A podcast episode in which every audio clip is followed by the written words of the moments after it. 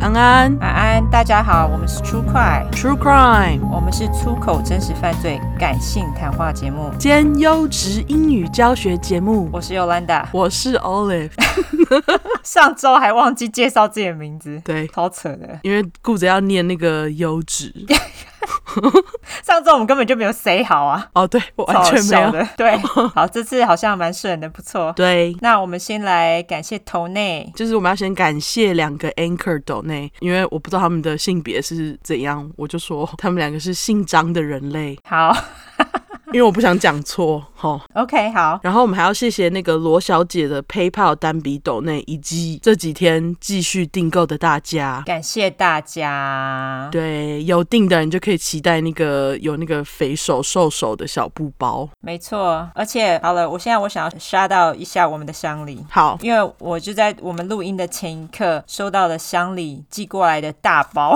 哦，对他昨天跟我说，你们应该很快就会收到，结果我还我还以为我会比你先收到，谁知道你先收到，嫉妒恨。对我嫉妒。而且啊，它里面就是还给了我两张卡片跟一张很可爱的小信纸。我念一下小信里面的东西好了，它实在是太可爱了。好它的小信纸还是猫咪的欸。哦，他写说：“Dear 既帅又美的 Y，小笼包明信片下面不小心被我抹到了，急忙的贴贴纸补救，抱歉，还有一个哭哭脸。希望我寄给你的礼物你会喜欢，吃好玩好用好，最喜欢你的爽朗笑声，抽烟斗也很迷人。二零二一也会继续支持下去的，荣誉乡里。他下面还刮胡自称，谢谢你，谢哎超感动的。”谢你，真的是荣誉乡里啊！到底你是对你没有自称，我们封你为荣誉乡里，没有人可以跟你抢。对，没有人可以跟你抢。我讲一下大家寄了什么。好他寄了猫咪口罩、欸，哦，美国口罩都就是那种素面的口罩，要不然就是他们自己布制的口罩。对所以就台湾有这么多那种有印的，然后而且是合格的那种医疗口罩，大家可以用。对，台湾人超幸福的，然后他还寄了别的印花的口罩，然后他还寄了一副麻将迷你麻将给我，我看到都要哭了。 我、还哦记得迷你麻将给你吗？对啊，超棒的。然后我老公看到说，呃，我们可以玩麻将了。我说对啊，可是我们还要找另外两个人。呃好像两个人可以玩，只是好像要有什么方法。我之前有看我爸妈他们两个人玩过，可是我还没有去跟他们了解，就是他们是怎么玩的。然后还寄的东西是那个嘎吉呀，你知道，就是那种我们小时候用的一种去菜市场买菜的那种包包啊，就那种蓝红包啊，编织包。那种包很可爱欸诶、我其实也有带一个来耶，就是我之前从台湾带一个来，可是阿汤超害怕那个袋子，为什么？他觉得那个袋子的触感很恶心。你是说那种网状包吗？对，就是网状，然后它是那种尼龙包，啊，他会怕那个哇？对，他，他很讨厌那个触感，他非常讨厌。他就是之前我在用的时候，他就说：“你不要叫我拿，我觉得超恶心的。”然后就我一拿出这个包包，他一看，他说：“不要碰我。 哈，有这么严重吗？”对他超级讨厌那个包，他就说：“呃，就让他起鸡皮疙瘩。”妙吧？对，妙，因为我跟大家说，阿汤这个人他是摸蛾、摸蜘蛛、摸各种虫，然后不敢摸一个尼龙袋。OK，没错。然后还有，他还给了素的麻辣烫泡面，哦，还寄了饼干呢，就是那种苏打饼干跟蛋卷啊、真的是要哭了。台湾的味道，没错，我实在是太感动了，感谢乡里，我不知道该说什么。哭吧你。我哭， 谢谢你， 真的真的真的非常感动。对，好了，等我收到吼。哦，对，他还有给我那个红袋包，哦红，红包袋，我在说什么？红包袋是那个不同颜色的红包袋。我记得他当时好像有秀两个图案的那个口罩给我看，然后好像一个是什么招财进宝，这样子 我看一下，我忘记是招财进宝还是什么，然后我就跟他讲说，你把招财进宝全部都给他。 啊，就是那个，我跟他说，你把招财进宝全部都给他，我不要。我绝对用。我跟你讲，它有一个什么中奖啊，升值钱钱来，对，就那个东西， 对对，我绝没有 对用爆。我跟你讲，对我开玩笑的啦，我就说那个很适合他，给他招财进宝。 没错，超需要的，我会用它。对感谢乡里。感谢乡里，我也期待收到我的。好、真的，你下次公布你那个内容，对，下次公布，下次公布。对，实在是太开心了。好，那我们来念评论吧，好，第一个是 Jubilee in Taiwan，很可爱。对，它的标题是台湾就是台湾啦，爽，没错。没错，因为朋友意外推荐，结果就上瘾了。晚上睡前都要听，结果常常听到睡着，挂号误，醒来还要回头找昨晚有意识的段落，觉得突然忆起小时候听光宇的广播啊，六个哈。 OK， Anyway，从小最爱这种杀人恐怖故事，有一个节目专门分享事件幸福的事，而且常常上班会听到忘我挂号，对吗？希望你们继续加油，小鸡腿。你有听过光宇吗？我知道那个节目，可是我没有听，因为它就是光宇的声音，就像这样子。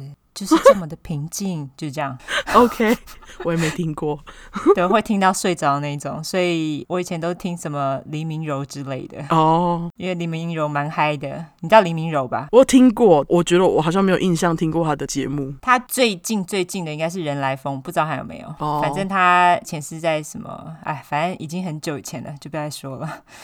好好，但是他听我们听到睡着，我觉得有点像是听摇滚乐睡着，哎，哦，是这样子吗？ 对啊，因为我们那么嗨，你怎么睡着？可能有时候在讲前面的时候就会吧，我也不知道哎、但是我发现好像很多听众都会听着睡着哎、对啊，到底是怎样听摇滚乐睡着？ 可能吧，就喜欢摇滚乐。那也不错，OK。对，好，那下一个，好。下一个，他的名字是路过就入坑，标题是就是爱。OK，上班偷听无法专心，但就是爽，尤其听到粗口，根本笑喷三个歪嘴吐舌脸，上班会不小心笑出来的那种，两个大笑哭脸 OK，感谢你感的谢评论你，我懂，对，爽就好，偷听爽就好。没错。 下一个是我不想念他的那个名字，因为他名字就是一串乱码，好不好？好，对，H F J K S 乘以三。没有哎、他后面有 D 耶、到底是怎样啊？我不知道，我不想念。他有留说他是来自于谁？好，他说他是来自台南双鱼座的柏林小姐。哦，OK、o k 对，然后他的标题是“我不想按五颗星，我想按九十九颗，一百颗，怕你们太嚣张。他怎么知道我们会嚣张？” 其实不管你给几颗，我们都还是嚣张。对，没错。 好，它的内容是一口气听了整个晚上，不小心睡着，醒过来想说靠背啊，谁在讲话？哦，没事，继续听你们的风格，爱了爱了。嗯，感谢你，柏林小姐。对，感谢你，谢谢。下一个是不听不知道，一听成主顾。它标题是“生命粮食”，很喜欢听犯罪案件的我，无意间查到你们的 podcast，开启我上下班通勤时间必听模式。你们的口语化和情绪都会把我的情绪一起带到故事里，现在都很小心翼翼的听，怕听太快，然后就会重新再听几次。小小建议，有时候会突然爆音，觉得音量忽大忽小，其余的太完美了，流口水脸。对啊啦，因为我们在一开始的时候，其实我们对于录音还没有那么熟悉的时候，因为我们是后来才知道，原来麦克风也可以调音量。 哈，对，就是对。对，然后前面那种忽大忽小，就是因为有时候我录音的声音比较小声，然后我们可能在后置的时候没有把那个音量调小一点，所以它就是，唉，就是前期应该后面都会比我比较好了，对我们后面有好好的在再调整。嗯，对，然后有时间的话，我也会回去把前面的拉小拉大哈，只是不知道什么时候才会。对，所以大家请多多担待，谢谢你们还是肯继续听我们节目对，要是爆音不好意思。 ，sorry。 对， 现在我们很很努力的在调整。对对对，现在就是爆音，我们都会尽量把它拉低。对，感谢大家。感谢大家收听。好，下一个是 A S 四九三二 S A，标题是赞啦。之前因为都用 YouTube 听案件，上周被老板约谈上班，都在看影片，挂号，拜托我用听的好吗？气哭脸。无意间在 Spotify 点到这块开始听，真的粉赞三个赞。听到杀手做了伤天害理的事，眉头刚要纠结时，就有你们的声音一起痛骂出声，有够赞！骂的时机堪称完美，挂号爱心眼睛，少了皱眉头、玻尿酸的 CC 数可以升起来之外，听 Spotify 也不会又被老板诬赖了，真是蒙拉甘塞口。听得真的很满足，好喜欢你们的叙事方式，加油！赞赞，我一定四处推广的五个惊叹号，好贴心哦。哦，超级贴心，他把所有 emoji 都直接写出来了。对，连惊叹号都打出来了，感没恩。错，对真的崩啦 g a m s e c o 对，下一 个是 Bob and Teddy，它的标题是台通粉来报道。台通这么赞，不知道两位女主持人在讲什么。还好台通一男们大人有大量，完全没回应过你们。句号。但由于触块内容实在太赞，我这个人很公正，一样给五星。戴太阳眼镜脸。我们有讲台通什么吗？完全没有啊。我明明就没有讲任何关于台通的话，到底是讲了什么？对啊，你不要乱诬赖哦。我们之前还跟他们一起弄了一个后大麦照的节目。对啊，你这是在挑拨离间吗？对啊，而且只有他这样讲， 所以我就想 说，嗯，OK，我们之前就有说一些一男频道，我们可没有指名道姓台通哦，所以你不要乱跳玻璃剪哦。对啊，这样害我们被台通大大骂怎么办？对啊，所以不要乱讲哦，我们爱台通好不好？嗯 哼。好啦，那下一个是来自于 S D I K Y 六二七，它的标题是“上班全靠出快”。自从入出快教后，现在偶尔梦到自己杀人也不意外了。意外的是，下意识开始想办法怎么尝试脱罪，点点点，害羞惊讶脸，不知道该担心还是该骄傲。好吧，我承认骄傲的部分居多，笑哭脸。感谢出快不止寓教于乐，还部分借由唠脏话发泄情绪。毕竟座位后面的同事真的急掰到让我想杀了他。感谢教主，三个恶魔手很好，大家骂一骂就算了哈。对，发泄一下，不要真的杀哈。不要去杀同事哈，不然会居居。对，下一个是来自于明嘟嘟，好他说我听出快我最棒棒，唐南人。应该台南人哈， ，OK， 第一个追的节目就是你们了，内容有够详细，有够好听的啦！刮胡大拇指 emoji，从第六块追到现在，刮胡算先驱之一。问号，每个礼拜都在等新的一块，刮胡水汪汪大眼脸，在房间播某一块时，Y 跟妈呃。Y 跟妈，Y 跟 O 骂了几百，我是妈， 对，因为后面有妈嘛。嗯，母亲大人刚好进我房间，还被吓到，很不可置信的表情说：“他们骂脏话、欸，好像一副没听过脏话的样子。”刮胡少假了好吗？刮胡没关系，不重要。留言好像在写小说，写太多了，想睡觉。z z z。总之每集都听爆了，爱死了。刮胡爱心成舞，持续推跟朋友进出快邪教。刮胡欢呼加膜拜，感谢您。感谢。不好意思，吓到妈妈。 对，如果家里有保守长辈，大家还是戴耳机听就好了。好，对，真的下一个是来自于 Anita 张张，好，标题是爱死，我真的爱死你们！你们不要再那么滑稽的讲耳烂的情节，我真的爱爆，是哈， 谢谢你们，你们真的是我这个无聊上班族的救赎！哇，这个这个要怎么念啊？这个 emoji 这叫 fist bump，干 fist bump 中文就是两个拳头互打啦，两个拳头互打 emoji，这样可以吗，OK OK，现在没有能力可以投内你们，只能给你们五星以及继续爱死你们来回馈火焰 emoji。By the way，我现在最会的单字就是 necrophilia，五哈，好，大家最会的单字都是 necrophilia， 应该是对，不意外，这个应该会收进我们的贴纸里面。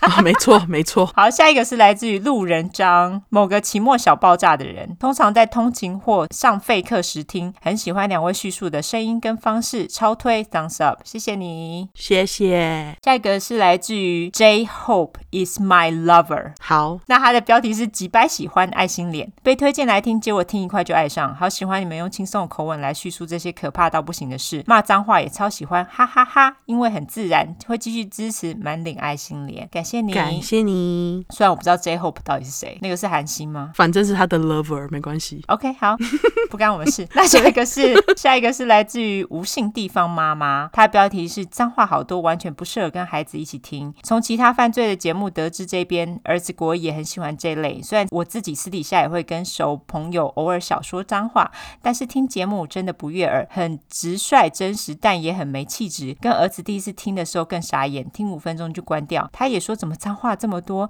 相信这类风格还是很多人喜欢，就不适合我们。谢谢。好啦，你给五颗星就原谅你啦，但是我们有没有气质不干你的事啊？还有你的儿子才国一耶，我们一开始就已经说十五岁以下不要听了，好不好？对啊，就算妈妈带着也不要听，我们一开始就摆明了，所以我不知道你干嘛跟你儿子一起听，耳朵很硬哎，国一是几岁啊？十三呢。哦，所以你要国中毕业之后你才能听，好不好？所以你们以为跟小孩子一起听就可以？没有啊，我们没有讲 PG thirteen，好 不好？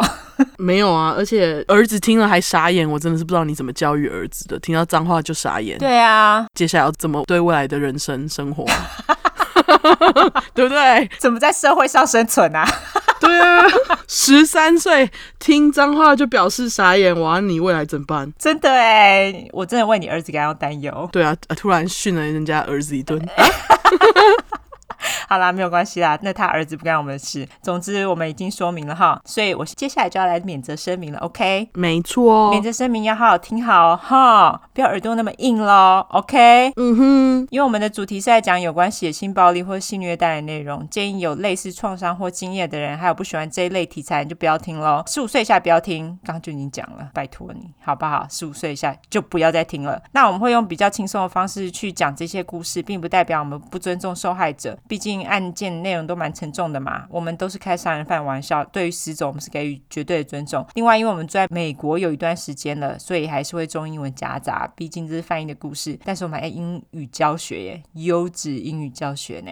玻璃心的人你就不要听了，我们逮到机会就骂中国坏话，一定骂爆。如果你不喜欢脏话，你可以直接关掉，就跟。刚刚那位妈妈一样，我们就是没有气质，OK？好，那我哎们、等一下嗯，我我们不是说我们明明超有气质的吗？他觉得我们没有气质啊，哦，好好好，对，可是我们自己己觉得自己很有气质啦，好不好？对这是我们的节目，你管我们怎么讲，你就关掉就对了。好，对那接下来呢，我们就进入正题。好，要叫大家五星订阅先吗？呃，要 有忘了 大家麻烦五星订阅订起来哦，哈，对，麻烦给我们五星评论，然后再订阅，感谢你喽。如果你想要向这个妈妈说教的话，那麻烦你给五星再来说教 哈。 我们接受五星说教，没错。对，一星说教不接受，我就要骂死你 哈没问题。好啊！那个我要纠错一下啦。哦，对对对，你揪你揪。上礼拜你在讲红斑性狼疮的时候，不知道是我还是你，应该是我讲了藤井树，结果哦，对讲错，那是痞子菜，对不起，对对，是痞子蔡写的，好像藤井树是里面主角的名字，是不是？没有哦藤井树还好像他是另外一另外一个个作作家者，对，对对对对，好是痞子蔡。哎，痞子蔡其实是以前我学长嘞，哦是哦，我不认识他啦，我说的是同一个学校的，哦我不认识他，我不知道他是谁， ，OK，也不知道他帅不帅， 好，很重要吗？不重要。人家都有轻舞飞扬了， 对，关我屁事。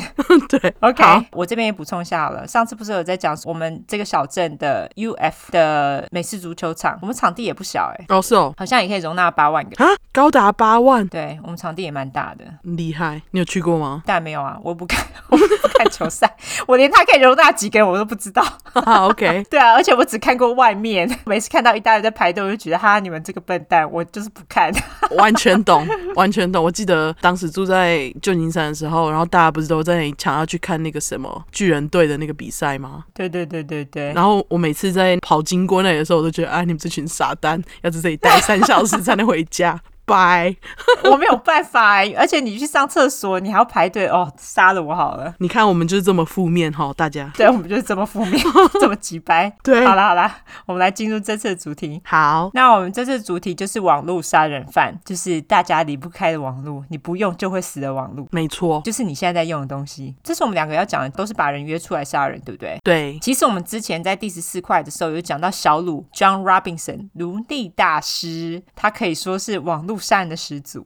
哦，真的是哎、对，因为好像他是第一个为人所知，然后用网络引诱他人出来杀人的杀人犯。对，小鲁他那时候是用 BDSM 的聊天室嘛，把人家约出来杀人。那我这次要讲的呢，是利用另外一个在美国很红的网站叫做 Craigslist 来杀人的。它的中文是翻成克雷格列表，我这边就把它翻成阿格列表。好，因为名字有够长，我觉得我舌头会打结，所以我就翻成阿格列表。那我等等再详细解释这个阿格列表是在冲杀小。我先公布这次杀人犯的名字，他的名字叫做 Philip Markov，就叫阿普。好，阿普的名号就是很直接，他就叫 The Craigslist Killer，就是阿格列表杀手，很直译啦。 OK，他的故事其实并不长，先跟大家说，因为他二十三岁就死了，而且他是自杀死的，就是让人很不爽的那种。嗯，但是他真的是在当时话题性十足的人。在跟大家正式进入故事之前，我先跟大家讲一个词，这个词呢跟我们两个讲的故事都很有关系，也跟网络谋杀也非常有关系。那个词就是 Mardi Gras Effect，直译就是狂欢节效应。哦 OK， Mardi Gras M A R D I G R A，这个如果就是在第九块有听的人，小茶跟艾迪的故事还有点印象的话，我有提过这个东西，就是 Mardi Gras，就是在纽奥良他们有这个盛大的节日嘛，狂欢节，就是你露胸部，大家就给你珠子那个节，有没有？对， Mardi Gras 它好像是法文狂欢节的意思，我不知道是不是法文达人，麻烦来跟我们做解释。他在这边是指说，这些网络杀手呢，他们可以在网络上隐藏自己的真实身份，然后利用网络上的分身到聊天室或者其他的团体当中将人引出来，并且加以杀害。我觉得他之所以会用 Mardi Gras 有一个很大的原因，是因为其实，在传统的那种狂欢节啊，Mardi Gras，嗯类似嘉年华会的东西，大家都会戴面具。哦，所以他就会用这种有点类似，就是你戴上面具，然后你在网络上假装自己是另外一个人，把人引诱出来，然后把他给杀害，所以他才会叫他 Mardi Gras effect，这是我自己猜想的啦。我觉得这样解释合理啊。所以这个其实就是网络杀手的专用词。原来如此，对我也是，就是这次做这个我才知道，原来还有一词是专门给他们用的。又学到了，对，听出快，学新知。没 错。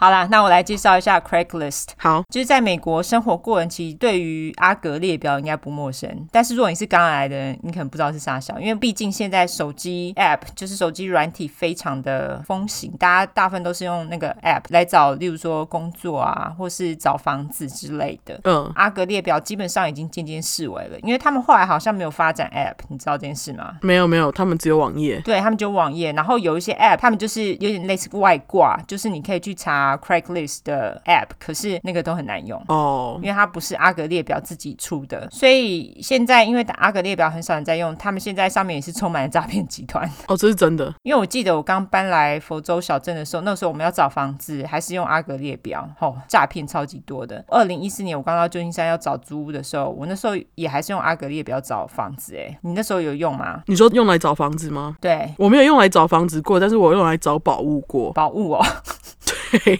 什么宝物？哦，就是那种比较古董的东西，你就是可以随时在上面浏览，啊然后你就是可以找到到莫名其妙的东西，但是就是不能自己去买。其实可以理解耶，因为其实现在会用那个 Craigslist 的人，大部分都还是年纪比较大的人，对，就是稍微有一点年纪的人会用。现在好像还是有人在用啦，但是它也快要变成时代眼泪了。 重点是他们现在还不知道在屌什么，因为他们近几年开始有些发文要收费耶。原来哦，对，因为他们其实基本上都是免费的，可是我忘记我那时候是要找什么要 po 文，然后结果他要收费，我就不 po 了。哈，竟然真的，我就想说，你们要不要先把诈骗集团清一下再说啊？搞不好对啊，也收什么费啊？总之，这个阿格列表它就是有点类似分类广告的东西，就是你可以依据上面的分类去 Po 文，不管是找工作啦、放履历啊，就是它直接让你放履历表在上面。可是我很怀疑，根本不会有雇主去看，然后或者是讨论某些话题啦，然后卖东西等等，在上面都找到区块，而且据说早年还有交友广告的区块，但是好像因为太多人开始用那个阿格列表来从事性交易，所以后来那个区块就被拿掉了。哦，台湾早年似乎没有相同性质的网站，就是至少就我所知没有，就是像这种集各种功能搭成网站，因为台湾好像大部分都是分开的。例如说，你早年你如果要卖东西，你就去雅虎拍卖嘛；如果你要找房子，就会有一个什么租屋的网站这样子，对，就是没有像 Craigslist 什么都有的这种。哦，对，倒是真的。好啦，那我们再从阿普的小受来说起。好， 照惯例，阿普他是出生于一九八六年二月十二号于纽约州的 Syracuse 雪城，又是我们最爱的水瓶座加一。水瓶座目前已经是双鱼的两倍了，我不知道该说什么。他有几个啊？哦，我最近一次看是还没有加上阿普是十个，哦，双鱼五个，妈呀，没关系，我今天要双鱼加一了。 双鱼赶快后来居上好吗？ 对， 阿普爸他是一个牙医，妈妈是家管。阿普上面他还有一个哥哥。阿普小学的时候，爸爸跟妈妈就离婚了，所以阿普妈呢就带着两兄弟，不久之后又再婚哦，又生了一个同母异父的妹妹。阿普的继父是一个银行员。阿普的妈妈她再婚后呢，他们就搬到另外一个小镇，就是离纽约市大概北方四个小时的车程，那离 Syracuse 好像只有三十分钟，总之就是不远处。 OK，根据他们邻居说，他们一家人算是很安静啊，也蛮安稳的，就是没有什么大吵大闹，也没有发生什么奇怪的事情。他们一家人也会固定上附近的天主教堂做礼拜。后来，阿普妈在小孩长大一点之后，便在某个赌场礼品店里面当贩售店员。阿普妈她也是当地缝纫俱乐部的会员之一，就是很喜欢做手工缝纫。哦，在阿普一年级的时候，他还曾经帮阿普的班上做了一个面纸套，哦，用布缝的。阿普妈她也会去翻附近邻居的垃圾，找一些值钱的东西。其实这让我想到，就是台湾其实好像早年也有一些人是这样做，就是他们会去翻人家的垃圾，找一些值钱的东西。嗯，阿普妈听说她有一次翻到一张名贵的邮票，然后她就跑到网络上把它卖掉了。 什么？赚了一笔钱。我想说，你怎么知道那一张邮票很值钱呐、我觉得蛮厉害的。还是他就想说卖卖看，有可能他可能就是想说找到一个旧邮票看起来蛮漂亮，就跑去卖卖看。结果没想到非常名贵，是不 是？ 对，没错。总之就是除了妈妈喜欢翻人家垃圾桶这一点有一点点奇怪之外，其实也没有太奇怪，我觉得啦。这家人其他都算是蛮正常的，就是没有什么不寻常的地方。根据阿普的小学老师说，阿普他是一个很安静也很有幽默感的小孩。也很聪明，而且对于钱币非常有兴趣。他会跟其他人就是交换收集钱币，哦，他也会跟其他的小朋友就是交换运动卡片，收集那种运动卡片。阿普他在高中的时候呢，已经长到一百九十公分了。哦，巨人对，就是巨人，你爱的巨 人。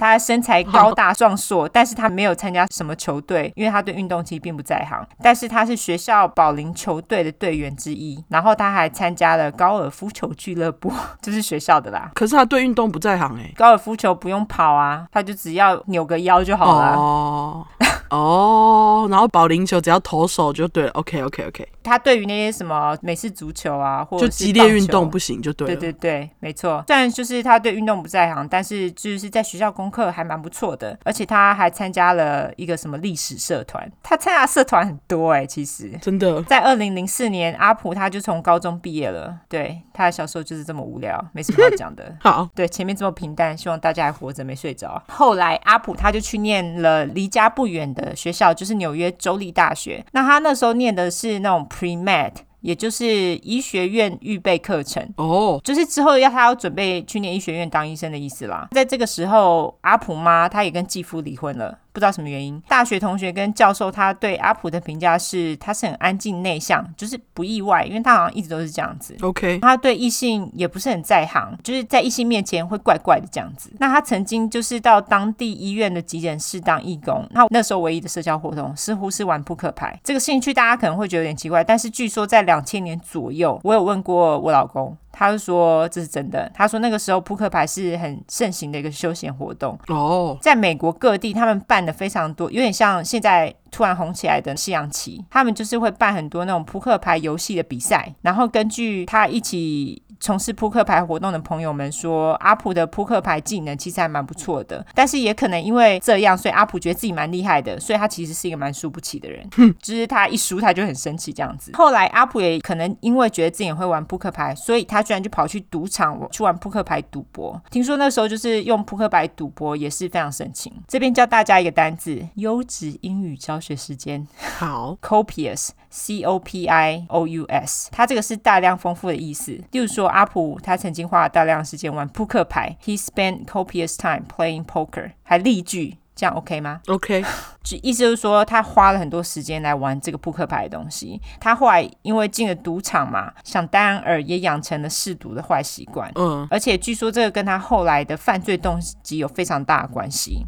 等会你们就知道了。在二零零五年的时候呢，阿普在医院当急诊室义工嘛，他这时候遇到一个叫做 Megan McAllister 的女孩，我就叫她小梅。好，小梅她当时也是在急诊室当义工，她是纽泽西人，比阿普大两岁。迅速说一下小梅的背景，她上头有一个姐姐，家庭正常，就这样玩。然后，Oh, OK，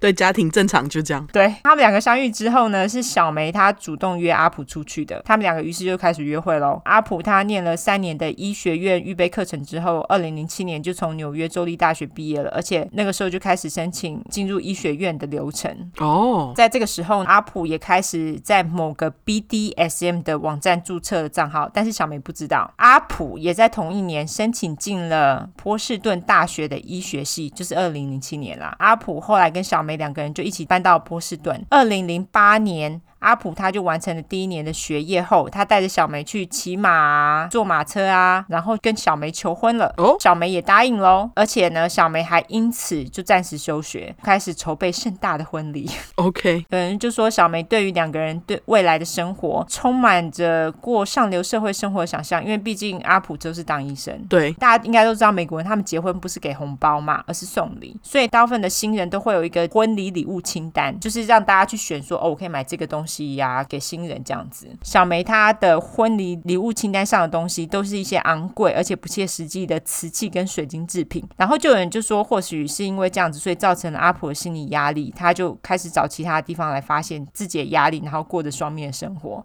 但是我觉得这些又是怪罪女人厌女的屁话。没错，我刚刚就要讲，没错，在这个时候，阿普他除了来自于小梅对于未来生活期待压力之外，他其实已经身负十三万美金，就是大概台币三百九十万的就学贷款。他每个月的房租跟生活费，听说都是靠着信用卡来过活、欸。哇，阿普他其实在医学院的成绩还算不错，是一个聪明的学生。然后据学校老师说，阿普在学校的表现都很好，没有什么奇怪行为，就是他的生活看似一切都非常正常，就是无聊啦。嗯，没有什么越轨的行为，但是接下来我们就要来说他第一个为人所知的犯罪。好，我们会这样讲，是因为他之前可能有其他犯罪，可是我们不知道。那接下来是第一个为人所知的犯罪，那那个是发生在二零零九年的四月九日，有一个叫做 Trisha Leffler 的女生，我叫她小夏。好她从拉斯维加斯飞到波士顿，她大概是在四月九号下午六点的时候抵达。小夏她是一个 escort，英语教学时间 E S C O R T。escort 是什么呢？它的直译是护卫的意思，通常它指的是贴身护卫，用在性工作者界呢，当然就不是护卫。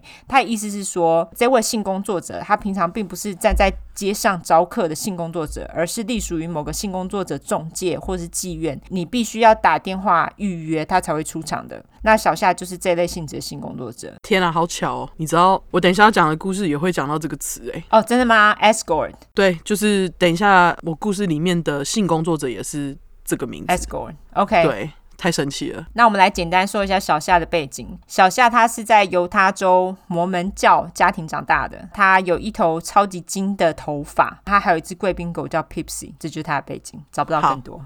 小夏她抵达波士顿，进了饭店之后呢，就上了阿格列表贴文嘛。那她内容大致说：“哦，我现在在波士顿啊，如果你对金发妞有兴趣的话，我们可以一起玩哦。”这个一起玩当然就是打炮的意思啦。据说小夏她也马上，毕竟金发大家都在金发，小夏也马上接到许多电话，而且她是在一个半小时后就接到了阿普的电话询价，然后再过半个小时，阿普再打电话过来就说：“哦，我已经在饭店楼下了。”然后那时候已经大概已经半夜，大概就是十二点左右。小夏她就给了阿普她房间的楼层之后，因为她就没有给她房间号码，她比较谨慎一点是，她觉得她要先看到这个人，她确定 OK，她才会把她带进房间。嗯，他就让阿普搭了电梯到他的楼层之后，他就去电梯去接他。那他看到阿普之后就觉得，哎、这男的还蛮帅的嘛，看起来很正常，所以就带着阿普到他的房间。结果等到小夏带着阿普进房，锁上门后，他就看到阿普手上拿着枪指着他， 吓到。对，那阿普这时候就用有礼貌的语气，请小夏面朝下躺在地上。接着呢，阿普他就把枪放进裤子后面的口袋，然后蹲下，用一只脚的膝盖拄着小夏的膝盖后方，然后把小夏的双手反绑。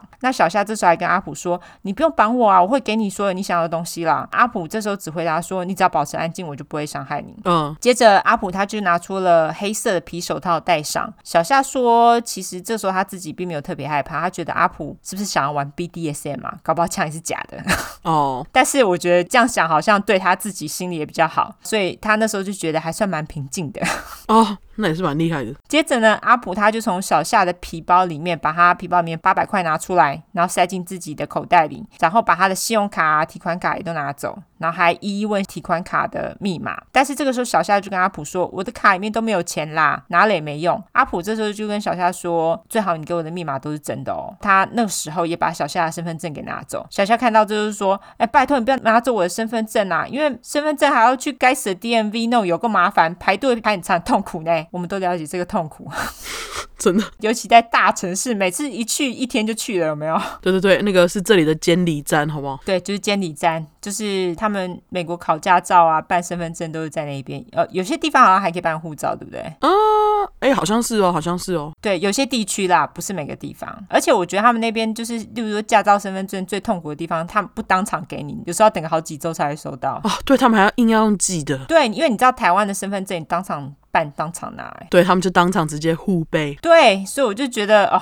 反正总之，美国人效率我们就不要再讲了。对，在美国就是训练你的耐心。 没错，回来那而且呢，因为他把小夏如果身份证拿走，就是他没有身份证，他也没有办法搭飞机回拉斯维加斯。他跟阿普讲这些时候，阿普居然就把身份证拿出来看了一下子之后，看起来可能是要记住他的地址，然后就把身份证跟其他的东西一起丢回地上给小夏，意思就是要还给他啦。小夏这个时候又鼓起勇气跟阿普说：“可不可以拜托你至少 留一张信用卡给我，这样子我才有钱买机票啊？”阿普就跟小夏说：“我以为你说你的卡里面都没有钱了。”小夏就说：“呃，我我我我我可以请人放钱进去啊。”阿普于是就说：“好吧，那你想要哪一张？”那小夏就跟阿普说了他想要那张卡片的卡号后事嘛。阿普于是就把小夏想要的那张卡放进了自己的口袋，然后丢给他另外一张。哦、因为他觉得他会选有钱那张，对，小夏这时候就是虽然有点害怕，但是因为他看到阿普就是看起来蛮冷静的，而且他那时候其实心想说他可能做过这件事情，所以阿普看起来就是不慌张。他也因为阿普很冷静，所以当下也没有太担心，就是阿普会对他做什么，所以他对阿普就是很配合。嗯这个时候阿普呢，他就把小夏手机里面的电话记录删除，然后把手机电池取下丢到电视机后面，再从小夏的衣物当中找了一件维多利亚的秘密白色丁字裤，塞进自己的口袋里面。 ，OK，战利品。对，接着阿普他就问小夏的笔电在哪边，然后小夏就说哦在那边啊，但是很旧了啦。结果阿普就居然放过他的笔电、欸，哎，就不拿他的笔电。哦，可能卖不了什么钱吧。对，因为他一听他说很旧，他就他就算了，他就继续在房间里面查看，看还有没有什么其他值钱的东西嘛。他连保险箱都检查了，还有什么家具啊、床啊，他都检查了。他这时候还同时找些东西把小夏绑在门上。这时候小夏他自己还建议阿普用电话线来绑他，然后就建议他说：“你绑在浴室的门上，这样我才不会跑掉。 哦 OK，” 对，小夏自己建议他。应该就是表示配合，不想被杀啦。对，其实小夏我觉得他这一点算是蛮聪明的，对，因为你配合杀人犯顺他们心，通常通常啦，他们应该都会比较开心。对，后来阿普他也的确把小夏绑在浴室的门上，然后他就跑到别的地方继续搜索。这时候就是小夏有听到阿普他把行李箱的拉链拉开来去看里面的东西，接着回到小夏这边，用胶带把小夏的嘴巴贴起来。小夏这个时候看到阿普没有戴手套，所以他就乖乖地让阿普把他的嘴巴用胶带贴起来，没有挣扎，因为他就想说胶带上这样子可能就会留下他的指纹，蛮聪明的哈、是就是完全不挣扎。接着这个时候呢，阿普就拿出了一把刀，他当然就开始觉得害怕。若是我会吓到，但是他其实只是把电话线切断而已。接着就是要准备走出房门，阿普这时候就跟小夏说：“你乖乖待在那边不要动哦，十五分钟之后我会打电话给保全，然后跟他说我听到声音，叫他上来查看这样子。”嗯，后来阿普走了之后，小夏查看了一下被阿普拿走的东西，他后来发现阿普其实还多拿了一件内裤。 本来以为只有那条白色的丁字裤，他后来还发现他有一条粉红色的，然后上面有那种黑色蝴蝶结内裤也不见了。 竟然偷了两条。对，默默的就拿了另外一条。对，现金跟信用卡是他眼睁睁看着阿普拿走，不用说，然后还有另外一台相机也被拿走了。哦，小夏在阿普离开之后，他等了几分钟，他就是确定阿普离开了，因为你知道有的杀人犯可能会在外面等，有没有？就看你有没有对，照他的话说，反正就是等了一阵子，他确定阿普离开了，于是自己挣脱了电话线，想说阿普这时候可能还在饭店，所以他可以跟饭店保全说，搞不好可以抓到他。他就赶快拿着自己房间钥匙跑到隔壁敲门。那没多久，就是一个来自田纳西的医生开了门，小夏马上跟他说：“啊，我被抢了，我需要打电话给饭店保全，因为他的电话线被剪了嘛。”医生听到之后就赶快开门让小夏进门，并且打电话报警。两个小时之后，波士顿的警察到了，这次我要给警察一点鼓励。好，因为小夏是性工作者，所以当然对于警察的咨询会有所保留。但是这一次，这个警察鼓励他说出案发过程，而且也非常谨慎的处理了案发现场。哦他也没有因为小夏是性工作者的原因逮捕他或是歧视他。隔天，小夏去警察局拿回被当为证物的手机，警察也让他看了一些犯人照片，让他看抢劫他的人有没有在里面，而且让他指认就是从饭店监视器印出的犯人照片。警察也跟小夏说，犯人在当天呢，其实就用了他的银行卡，而且你知道他提了多少钱吗？不知道。对啊，是他收走的那张是不是对，其实他拿走很多张啦，他只留一张给小夏而已。 ？OK OK，当然，警察当时还不知道犯人是阿普，但是阿普当天呢，他提出了小夏银行里仅剩的二十块美金。 哈，二十块他也要对，就超级 cheap，二十块也不能放过。哦，对，要赌博吗？对，后来可能因为就是钱不够啊，他其实没有从小夏那边抢到多少钱呐、啊过没两天之后呢，阿普又再度出击，过了四天才四天哦，四月十三号，一个来自纽约的二十五岁女孩 Julissa Brisman，我叫阿啾。阿啾她从纽约坐火车到波士顿，接着请朋友到阿格列表城专区 po 文说：“哦，我是 erotic masseuse，英文时间。”好， Erotic 就是情色的意思，那么 s u s 当然就是来自于我们前两集说的马杀鸡 （massage），就是按摩师的意思。哦，所以阿啾呢，就是帮你做 happy ending 的啦。happy ending 你知道什么吗？我当然知道全套的啦。哦，真的吗？happy ending 是全套吗？不是半套吗？诶，哦，半套半套半套，呃，这我不知道哎、可能有人 happy ending 是全套，这个我倒是不知道。但是我二零零二年我到纽约的时候，那时候我有帮一个中国人开的按摩店做柜台，就是那种专门接电话做预约的那种。 OK，我去的那个不是做情色的，我觉得应该不是。 但是按摩师他私底下有没有我是不知道，因为其实有些按摩师他们会私底下自己接，哦，毕竟按摩自己一个人一间很隐秘的一个空间嘛。嗯，我其实那时候会接到很多人打电话来问说，你们有没有提供 happy ending？真假？真的很多人问，而且所谓的 happy ending，其实好像大部分都是只打手枪。嗯，我觉得按摩师其实是很辛苦的职业，因为奇怪的客人超多的。哦，真的啊，因为那时候有一些客人真的很臭，你知道吗？哦，真的体味，对，有些客人真的体味很重，像我记得那时候有个客人，他的那个狐臭味超重的，然后结果后来 masseuse 就是那个按摩师，他做完之后，他也是闻起来就是他的狐臭味， 哈，好辛苦哦，超可怜的，非常可怜。真的，对，而且像美国，他们大部分如果是做那种专业按摩，你大部分都是要把衣服脱光的欸，哦，对，因为像阿汤他妹妹就是在做这种很专业的按摩，他们那种就是他们说你可以留内裤，但是大部分都会要求你把胸罩脱掉。所以其实如果是女按摩师对女客人就还好，可是如果是对男客人，因为你知道，如果你按摩到男客人的胯下，他们有时候就会有生理反应，嗯，然后其实就会有点尴尬。我觉得很尴尬，非常，对，所以其实我觉得按摩师应该是看到这种他们已经看到很习惯的，可是你知道有的男客人就会想要干嘛？啊、超烦的，对，尤其如果你是女按摩师的话，这就是性骚扰，就是，但是阿啾他就摆明他就是做情色按摩的，可能就一直按胯下，我猜。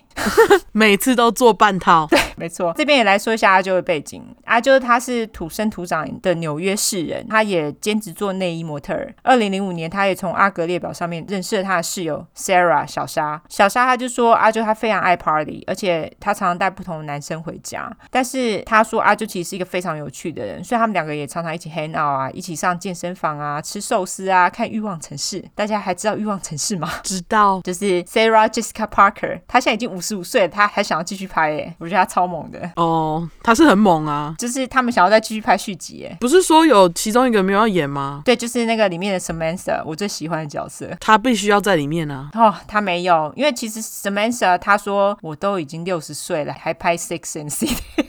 没有，他很实际啊。我的意思是说，他们的续集要是没有他的话，应该会很难看吧？我也这样觉觉得。得，我觉得 Samantha 非常重要哎。没错，对，好，那因为小沙的年纪呢，她比阿啾大，所以她渐渐就是对阿啾在生活上所做的选择越来越没有耐心。例如说，阿啾她常常会喝醉，就是夜夜笙歌，不停 party，然后喝酒啊、用药啊。但是小沙她其实并不想要过这样的生活，她就是准备想要安定下来了，因为毕竟年纪大了，她就不想要这样子了。嗯，所以小沙后来就搬走了。在他搬走之后，阿啾他还做很多工作啦，像是做酒保啊，做一些销售员啊等等啊。他后来还养了一只吉娃娃跟梗犬的混血狗，叫做 Coco Chanel。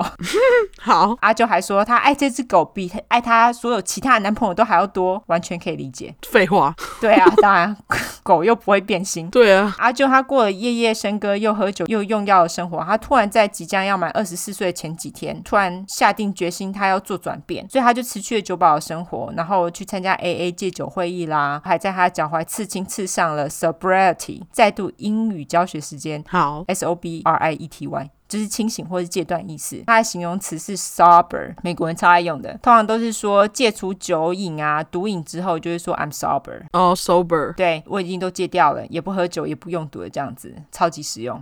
真的，对，但是 我知道我们的听众应该不大有酒瘾跟毒瘾，就是了。这倒是真的。阿啾他就是把“清醒”这个字呢，他就刺在自己的脚踝上来提醒自己。二零零八年阿啾妈生日的时候，他很高兴的说：“阿啾戒断了酒瘾跟毒瘾，就是他最棒的生日礼物。”阿啾他也持续续的去参加了 AA 的戒酒聚会啊。阿啾也在这个时候跟小沙又重新联络上了哦。而且他还开始上社区大学心理学课程，他就是想要成为戒瘾咨询师。哦，但是还记得阿啾他已经把酒保的工作辞掉了嘛，就是他已经没工作了，但是他会突然有一笔钱帮妹妹买电脑，或是经常买一些名牌来穿，或是还买一些珠宝之类的，而且还会在脸书上说哦，我等不及要买新的 Chanel 太阳眼镜了之类的， 而且他还到处旅行，你就会觉得哎、啊，你这钱哪来的这样子？对，阿啾他就跟他的朋友说：“哦，我是去别人的单身派对之类，穿比基尼走一圈呐、在那边走个一晚就可以赚一千块美金了啦，就大概三万块台币左右。当然没人相信啊，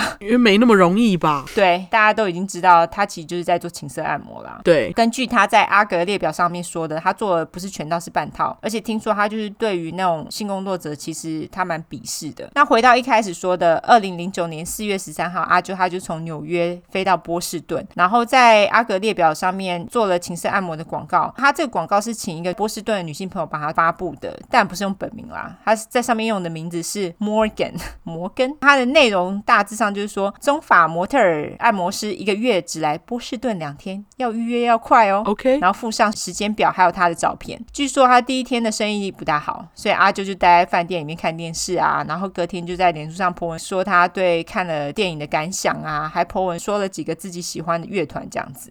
然哦，后他在当天的下午大概五点左右就接到帮他 po 文的女性朋友的简讯，跟他说：“哎、有预约啦！”而且说听起来是一个蛮有礼貌的客人，他们就约了晚上十点。这个有礼貌的客人就是阿普。哦，OK，阿普他到了阿啾的房间的时候呢，阿啾那时候正好在跟小沙在讲电话，因为阿普到了嘛，阿啾就跟小沙说：“哎、我客人来了啦，我得挂电话。”小沙他其实当下他并不知道阿啾在做情色按摩，可能阿啾是有跟他说他有在帮人家按摩，但是不知道是情色按摩。好，因为小沙他是要求阿啾在做完按摩之后就要给他一个简讯报平安这样子，嗯，阿啾当然就跟他说好啦好啦，安啦，没事啦。接着呢，我们就介绍下一个要出场的人了，他是四十九岁的 Jill 吉尔。好，他跟他十七岁的儿子那时候到波士顿看大学，他的房间呢跟阿啾的房间是在同一条走廊上。吉尔表示，在四月十三号当晚十点多，他那时候已经躺在床上看书了。接着是听到从阿啾房间里面传来一阵骚动，听起来像是搬运家具的声音。接着他就听到尖叫声，但是他觉得那个听起来像是小孩子在闹脾气的尖叫声，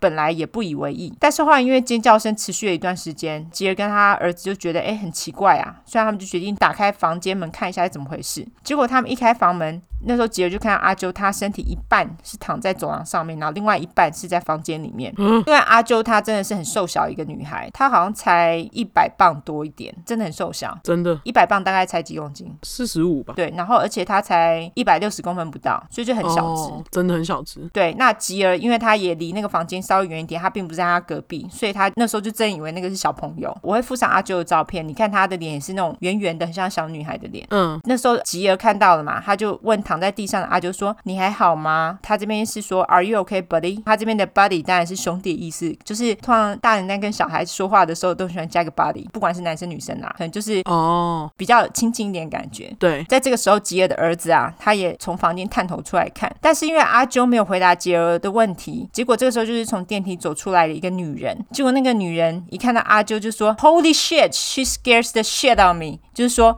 阿鸟喂是要把我给吓死哦。然后就走进了阿啾的隔壁房间，关上了门。由于阿啾他并没有任何动静，吉儿这时候就觉得不大对劲，于是他就打电话给饭店大厅人员，跟他们说：“哎、我们这楼好像有人需要帮助。”这时候大厅呢就马上派保全过去，保全看到阿啾后，检视了一下阿啾，拨开了阿啾的头发。这个时候吉儿看到了血，保全他马上就说：“耶稣成武，哈，耶稣成武就是 Jesus Christ 成武。” 然后他就叫吉儿回自己的房间，但是其实这时候吉儿并没有照做，接下来景象他通通都看到了。 ，OK，接着保全他就叫了救护车跟警察。这个时候的阿啾其实还活着哦，还勉强活着，因为听说阿啾他其实被射了不止一枪，但是吉儿跟他儿子其实当下完全没有听到枪声，就是有可能是用那个消音器啊。哦，吉儿后来看到阿啾的房间的镜子啊有被射破，镜子跟墙上都有弹孔。阿啾急救没多久之后就在急诊室死了，啊！据说有一枪是直接射在他的心脏上面。天哪，对，就是真的救不回来了。嗯，当晚阿啾当然就没有传简讯给小沙、小沙他那时候就担心了，他就打电话还有传讯息给阿啾，理所当然他通通都没有接嘛。于是他又打到阿啾的饭店房间的电话，然后也没有人接听。小沙他这时候就想起来阿啾跟他说他在火车上有遇到一个耶鲁大学的男孩，他以为阿啾也许是跟那个耶鲁男孩过夜了，就传讯息跟阿啾说你跟那个耶鲁的男孩玩的开心哦，但是有空传个讯息给我。结果隔天早上小沙睡觉醒来仍然没有收到阿啾任何简讯，所以他就开始觉得恐慌，他就再打电话到阿啾饭店房间一次，还是没有人接。于是他就打给饭店保全，这时候饭店的保全呢就叫小沙打给波士顿警局询问，然后小沙他后来打到警察局一询问才知道，原来阿啾被杀了。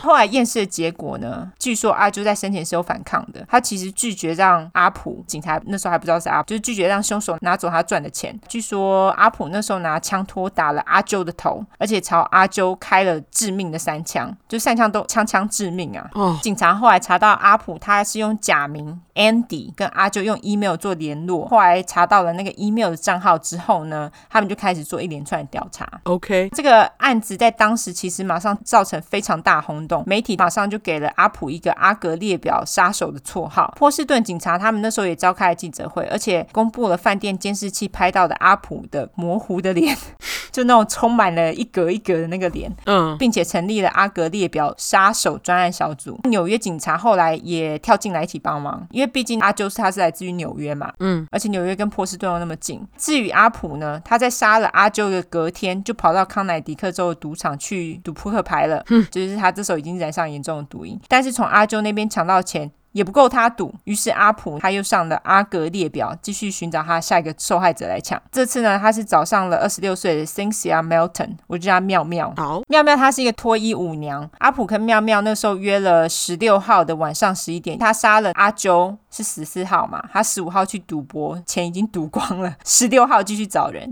我觉得她真的是马不停蹄耶，你不觉得吗？对，赌完再继续抢这样子，我觉得他整个人是已经上瘾到一个不行啦。那阿普他就是跟妙妙约了十六号晚上十一点到妙妙的饭店见面。这次呢，阿普他有戴了棒球帽哦，我觉得他是已经看到新闻了。但是阿普不知道的是妙妙其实已经自己建立了自我保护机制，也就是在妙妙在工作的时候呢，妙妙的老公 Kiss 基斯 会在饭店的大厅等候。我觉得美国人这一点真的非常神奇，你不觉得吗？就是他们会让自己的老婆去做性服务，可是他好像也不是很在意，就是他还会当老婆保镖。总之呢，基斯他会在饭店的大厅等候。那妙妙在开始工作之前都会传简讯给基斯，那假使基斯没收到就是出问题，他就会去房间找他这样子。 OK，阿普但不知道这一点嘛，他这时候就故技重施，等到进了房间之后呢，他马上拿出枪来指着妙妙，但是妙妙不像小夏一样冷静，他抖到一个不行啊，就是非常恐慌。阿普于是就拿了口球要放进妙妙的嘴巴里，你知道什么口球吧？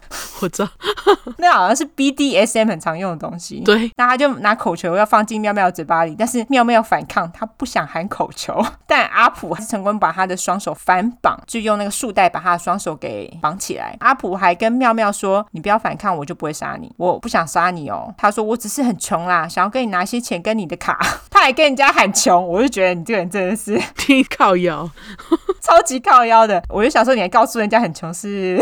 就是我只是真的只是为了拿钱，你不要害怕之类的 对，总之呢，阿普他就开始翻妙妙的东西。就在这个时候，有人敲了妙妙的房门，大家想也知道是谁，就知道是基斯嘛。嗯，阿普他当然没有应门啊，但是基斯其实有房门的钥匙，于是他就便直接开了锁进了门。这时候阿普当然就拿枪指着他嘛。嗯，于是两个人就跳了一段不要开枪之舞之后， 大家应该知道那是一个怎么样的状况，一种对峙的状况。对，阿普就跳跳跳跳到门口，就拔腿就跑。听说他拔腿就跑，中间还跌倒了一下，就那种电影情节，中间还跌倒了一下，然后马上很快的爬起来继续跑。废话，二对一啊，对他跑走之后，基斯跟妙妙马上就报警嘛。嗯，阿普他跑了之后，就在赌场饭店赌了两晚，同一个饭店吗不同一个饭店。 ？OK，波士顿警察后来从阿普的 email 查到了那个 email 发出的 IP，就他查到那个 IP 是阿普他跟小梅的住处发出的。警察就辗转的拿到住户的名字，然后搜寻脸书，结果查到小梅她那时候在脸书上面弄的的那种婚礼活动的页面，他们看到阿婆的照片，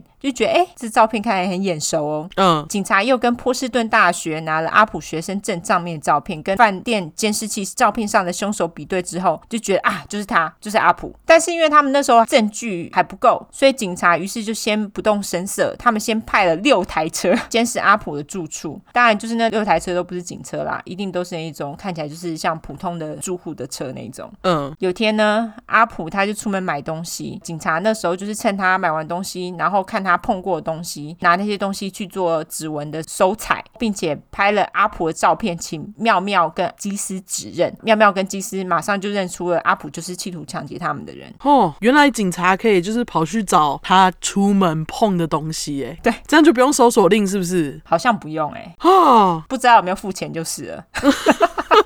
应该是不用。 警察后来也找到了跟阿普一起在学校做实验的女同学。那个女同学就说：“哦，她觉得阿普其实是一个蛮诡异的人。她就说阿普心情好坏落差很大啦，他有时候很低落，想要自杀，隔天又突然快乐到不行，就觉得这个人蛮奇怪的。她还不知道阿普到底就是出了什么问题，觉得他脑子有点怪怪的。接着警察就透过搜寻阿普的 email，发现我不知道他们是怎样，是不是找人害进他的 email？有可能是， OK，他们就发现阿普他其实是过着双面的生活，因为你看他表面生活其实看起来蛮无聊的啊。对啊，他曾经在 BDSM 的网站上面抛出一些自己裸体鸡鸡充血照， 就是抓着他自己的充血鸡鸡，然后他在自我介绍上面说：“哦，我有变装癖，然后是那个 BDSM 的新手。”哦，他在 BDSM 网站上面的 ID 是 sex addict 五三八八五， 还有个编号。也蛮直接的。对，就是性上瘾者五三八八五，表示他是 M，就是跟我们的听众一样。啊好，他说他想要找一个 S，就是主导者，哦，像我们就对了。对，就是我们要找我们，就对。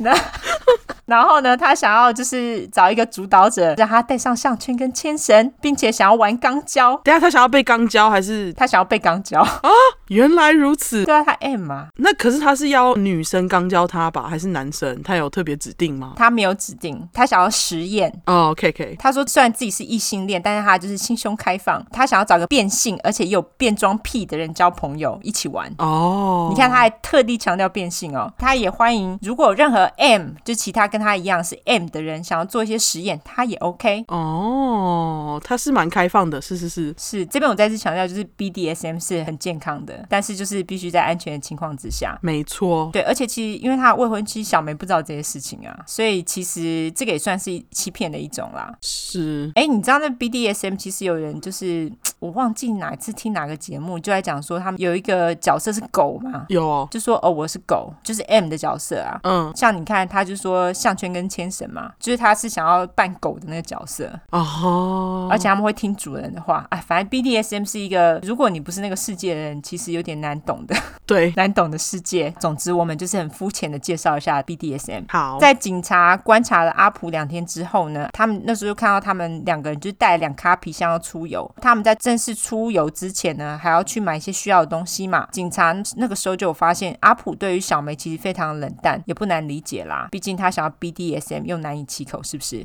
两个人他们在买完东西之后，就准备开车要开到康乃狄克州的赌场。大家知道嘛，波士顿在麻州，嗯，如果犯人出了麻州，整个行动变成跨州的话，就会增加复杂度啊。哦，他们 either 就是要联络 FBI 或是康乃狄克州的警察，所以他们在小梅还有阿普还来不及跨州的时候，就是还在麻州，他们马上就把车子给拦下来，并且拿出枪来指着两个人。小梅这时候就莫名其妙啊，就跟警察说啊，你们抓错人了，你们抓错人了。这个时候警察就跟阿普说，你你被逮捕了，你会将以在四月十四号谋杀了阿啾的名义被逮捕。哦，小梅这时候就更慌了，杀小谋杀，他又说你们抓错人了啦，阿普根本就没有杀人。警察那时候当然没有理小梅啊，他们就直接逮捕了阿普。警察这个时候呢，已经掌握了很多阿普的证据，就是包括照片啦、指纹啦、网络里的证据啦、电话记录等等，还有妙妙跟基斯两个人，他们就是目击证人嘛。嗯，警察将阿普还有小梅带回警局询问后，小梅当然就是一直坚持警察抓错人了，阿普则坚持他的言论自由，就是他不做任何答话。 ，OK，小梅大概没过多久之后就被放了，因为他没有杀人啊，他只是跟他在一起。那小梅被放了之后，他就赶紧回纽泽西的老家。两天后呢，小梅就跟警察还有媒体表示，她会为了自己的未婚夫奋战到底，嗯，因为她一直坚信阿普是无辜的。好，而且小梅她还寄了很多信给各大媒体，上新闻说阿普连苍蝇都不忍心打死，怎么可能会杀人啦？哦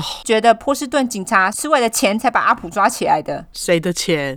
对，什么钱呐、当然，阿普还是照常被起诉，他也没有认罪，当下也是无法被保释的，因为他杀人了嘛， 被保释还得了？对警察后来搜索了阿普跟小梅的家，他们在阿普的一本书里面，对，又是那种就是书被掏空挖洞，然后把枪藏在里面，他们在那个书里面找到他藏的那把枪。嗯，我想要知道美国是不是有那种特别来切书挖洞，然后在里面放东西的那种机器，还是他们其实是一张一张切的？我也不知道，没切过。 我那个照片看起来切的很辛苦，你说他切的很干净吗？没有很干净哎，我觉得他切的很狗啃哎。哦，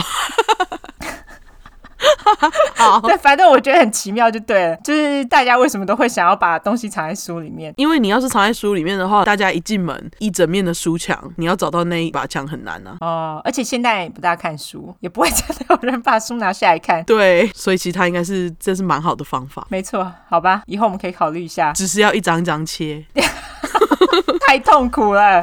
对，总之，后来那把枪，它也被证实是用来杀了阿啾的枪。哦，警察后来还搜出了绑手的束带，就是跟用在阿啾还有妙妙身上是同一款的束带，然后还有封口的胶带，还有那种就是没有被使用过的抛弃式手机。然后在阿普跟小梅的床底下，他们还找到用袜子包起来的内裤们，总共有十六件。他小啊啦，他真的有在收集内裤诶，那十六件当中呢，他有四件证实是警察所知道的受害者们，意思就是说，你看他其实之前已经犯过其他的案，而且他都有收集内裤 哦。嗯，其他十二件就是不知道是哪来的，所以当小夏形容阿普看起来很冷静、很悠哉，感觉他已经干过一样的事情，就意思就是说他在这些之前他已经不知道抢了多少人，你也不确定是不是有人也被杀。嗯，再来最后一个关键证物呢，就是阿普被抓的那一天呢，他所穿的鞋子上面有阿啾的血迹，哦后来那个血就是被拿去 DNA 验证是阿啾的。嗯，阿普在被关没多久之后，警察就发现阿普的脖子上有绳子的痕迹，意思就是说他企图自杀，所以阿普就被放到 suicide watch，也就是防止自杀的监管。阿普他在被监管的时候呢，他只能穿纸做的衣服。 哦，有这种事哦，对我那时候一看到说，哈，是哦，你只能穿纸做的衣服哦，那不会破掉 吗？可能就不管就破就破了。哦因为至少他不能用那个衣服拿来勒自己啊。哦，隔天呢，阿普跟他的父母、妹妹还有很久没有讲过话的哥哥见面后就崩溃了。阿普的家人其实也非常沉默，他们其实没有提到阿普为什么很久都没有跟哥哥讲话的原因。阿普他说他自己知道他的人生就这么完蛋了。据律师表示，阿普的家人其实都非常支持他，但是阿普的未婚妻小梅到这个时候都还没有探过监，所以阿普的父母就开始处理阿普的婚礼事宜，就是要取消婚礼啦。他就跟亲朋好友联络啊，去取消场地呀、之类的事情。可是刚刚小梅不是表示坚持要那个，就是呃，相信自己的未婚夫吗？嗯，可能忙着上电视吧，我也不知道。哦，四月底那时候新闻就开始报道阿普的毒瘾跟负债，他们就认为阿普做这些事情是为了要付自己的债务跟生活费等等。小梅她后来又上了许多节目接受采访，我刚刚就说了嘛，当然就很多人问她就是对于阿普双面生活的看法。小梅她那时候只说我不知道你们说的是什么啦，她不是我认识的阿普。小梅后来也透过律师发了声明稿，说她会一直支持阿普的，你们通通都认错人了啦！他绝对没有杀人。阿普在四月底的时候就解除了自杀的监管，但是他还是得穿纸做的衣服。 到底多害怕让衣服乱搞？真的。后来小梅终于跟妈妈一起去探监了，终于探完监的后那一天呢，小梅就把订婚戒指拿下来了，并且也跟阿普说：“我永远都不会再跟你见面了。”诶 急转弯有没有？对，阿普只跟小梅说了一句对不起，就这样。小梅的律师事后也再度发表声明，说阿普跟小梅的婚约已经解除了。小梅这时候就是要搬回纽泽西跟爸妈同住，并且再回到学校念书。四、月三十号，阿普意图想要用金属汤匙割腕自杀，没成功，不够力吧？五月四号，监察官正式起诉阿普对阿啾的一级谋杀，还有对妙妙意图谋杀。六月，阿普后来就是被移到了普通监狱，他跟里面的一些犯人交朋友，然后还一起玩扑克牌哦，就是看起来好像调整的还不错。六月十一日，小梅她之前不是说她永远都不要再见到他了吗？嗯，就他不知道那时候发什么神经，还跑去监狱见了阿普。他那时候就跟阿普说：“我要去加勒比海去念医学系了啦，会有很长一段时间不会再跟他见面。”我就想说，你自己说都不要跟他见面，还在那边。他可能想他吧，可能因为毕竟阿普表面上看起来还是人很好这样子。对，那总之，在这次见面没多久之后呢，阿普马上就被发现存了很多那时候监狱的心理医生开给他的忧郁症药丸，就是他之前都没吃，他就打算看起来是想要一次吞很多药自杀。嗯，因为被发现这些药丸的原因，所以他后来又被放进了自杀监管，但是也是没几天就被解除了。不知道是不是还是要穿纸质的衣服，不知道。六月二十九日，法院确定了开庭时间是在隔年的三月进行，但是阿普当然没有计划要受审意思，因为他在八月十五日的时候自杀了。这个大概是我们这次故事最精彩的部分，因为他自杀超级哈扣。好，而且呢，他选 八月十五号这一天自杀，他并不是乱选的，因为这一天是他们原本预定结婚的日期啊。 对，就跟小梅原本预定的结婚日。他竟然还特别选，对你你等会听我说，你就知道他有多 hardcore，而且他这个举动其实对小梅一定造成很大伤害。我觉得好，阿普的死意也非常的坚定。他在自杀的当天，我要先说一下，以下我不知道顺序是什么，因为他做了很多事情。 OK，大家自己排序，我也非常乱，因为我无法知道它到底是什么样的顺序。总之呢，阿普他是把小梅的照片散在牢房的桌上，然后再用自己的血呢，在牢房的门上方写下了 Megan Pocket。Megan 就是小梅的名字，Pocket 其实就口袋，嗯整个翻起来就小梅口袋。但是 Pocket 其实是他们对彼此的昵称，就是 Megan 可能叫他阿普 Pocket，阿普就叫他小梅 Pocket 这样子。 ，OK，总之就是昵称。接着呢，阿普用刀划开了两侧大腿的动脉，还有他的脚踝，再来划开了颈动脉，而且他还将流出的血放进了塑胶袋，不知道干嘛用。你说就是切完之后，然后就用塑胶袋接血这样哦，对，不知道干嘛用的。好，然后吞了一大坨卫生纸，再用另外一个塑胶袋套在自己的头上，用纱布把塑胶袋从脖子勒紧，再盖上毯子，就这样死在床上。你看他做了好多事情，我觉得是有个顺序啦，他才可以完成整个顺序。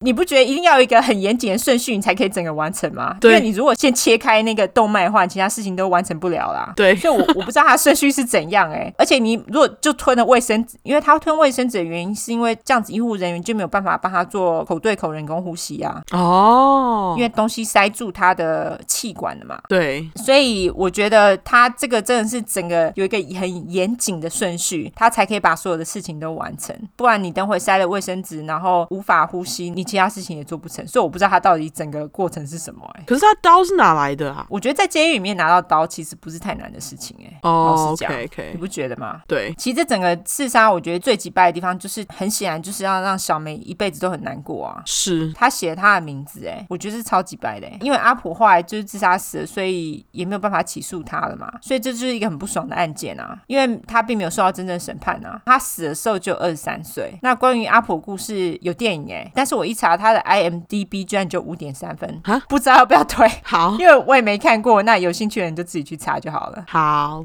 这就是我今天的故事。阿普有点平淡，也很普通，但是他的死法超级哈口。哦，而且你知道你在讲那个什么纸监狱衣的时候，我就一直在想阿皮，阿比 他们那时候应该也是让他穿纸质的衣服吧？我觉得。看起来不是诶、看起来是因为他最后不是被发现，就是所谓的就是用那个衣服把自己勒啊死。哦，对啊，的确是哈，应该给他穿纸质的衣服啊。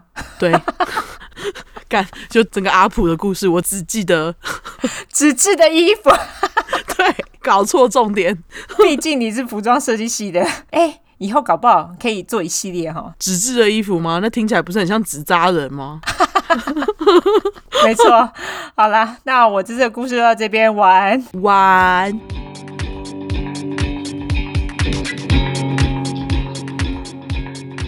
我今天要讲的案子，就像你刚刚说的，就是跟网络有关嘛。而且我这个案子还跟上礼拜我们结尾骂的梅根事件，英国有点关哦，真的吗？好哦，不是有点关，就是在英国啦。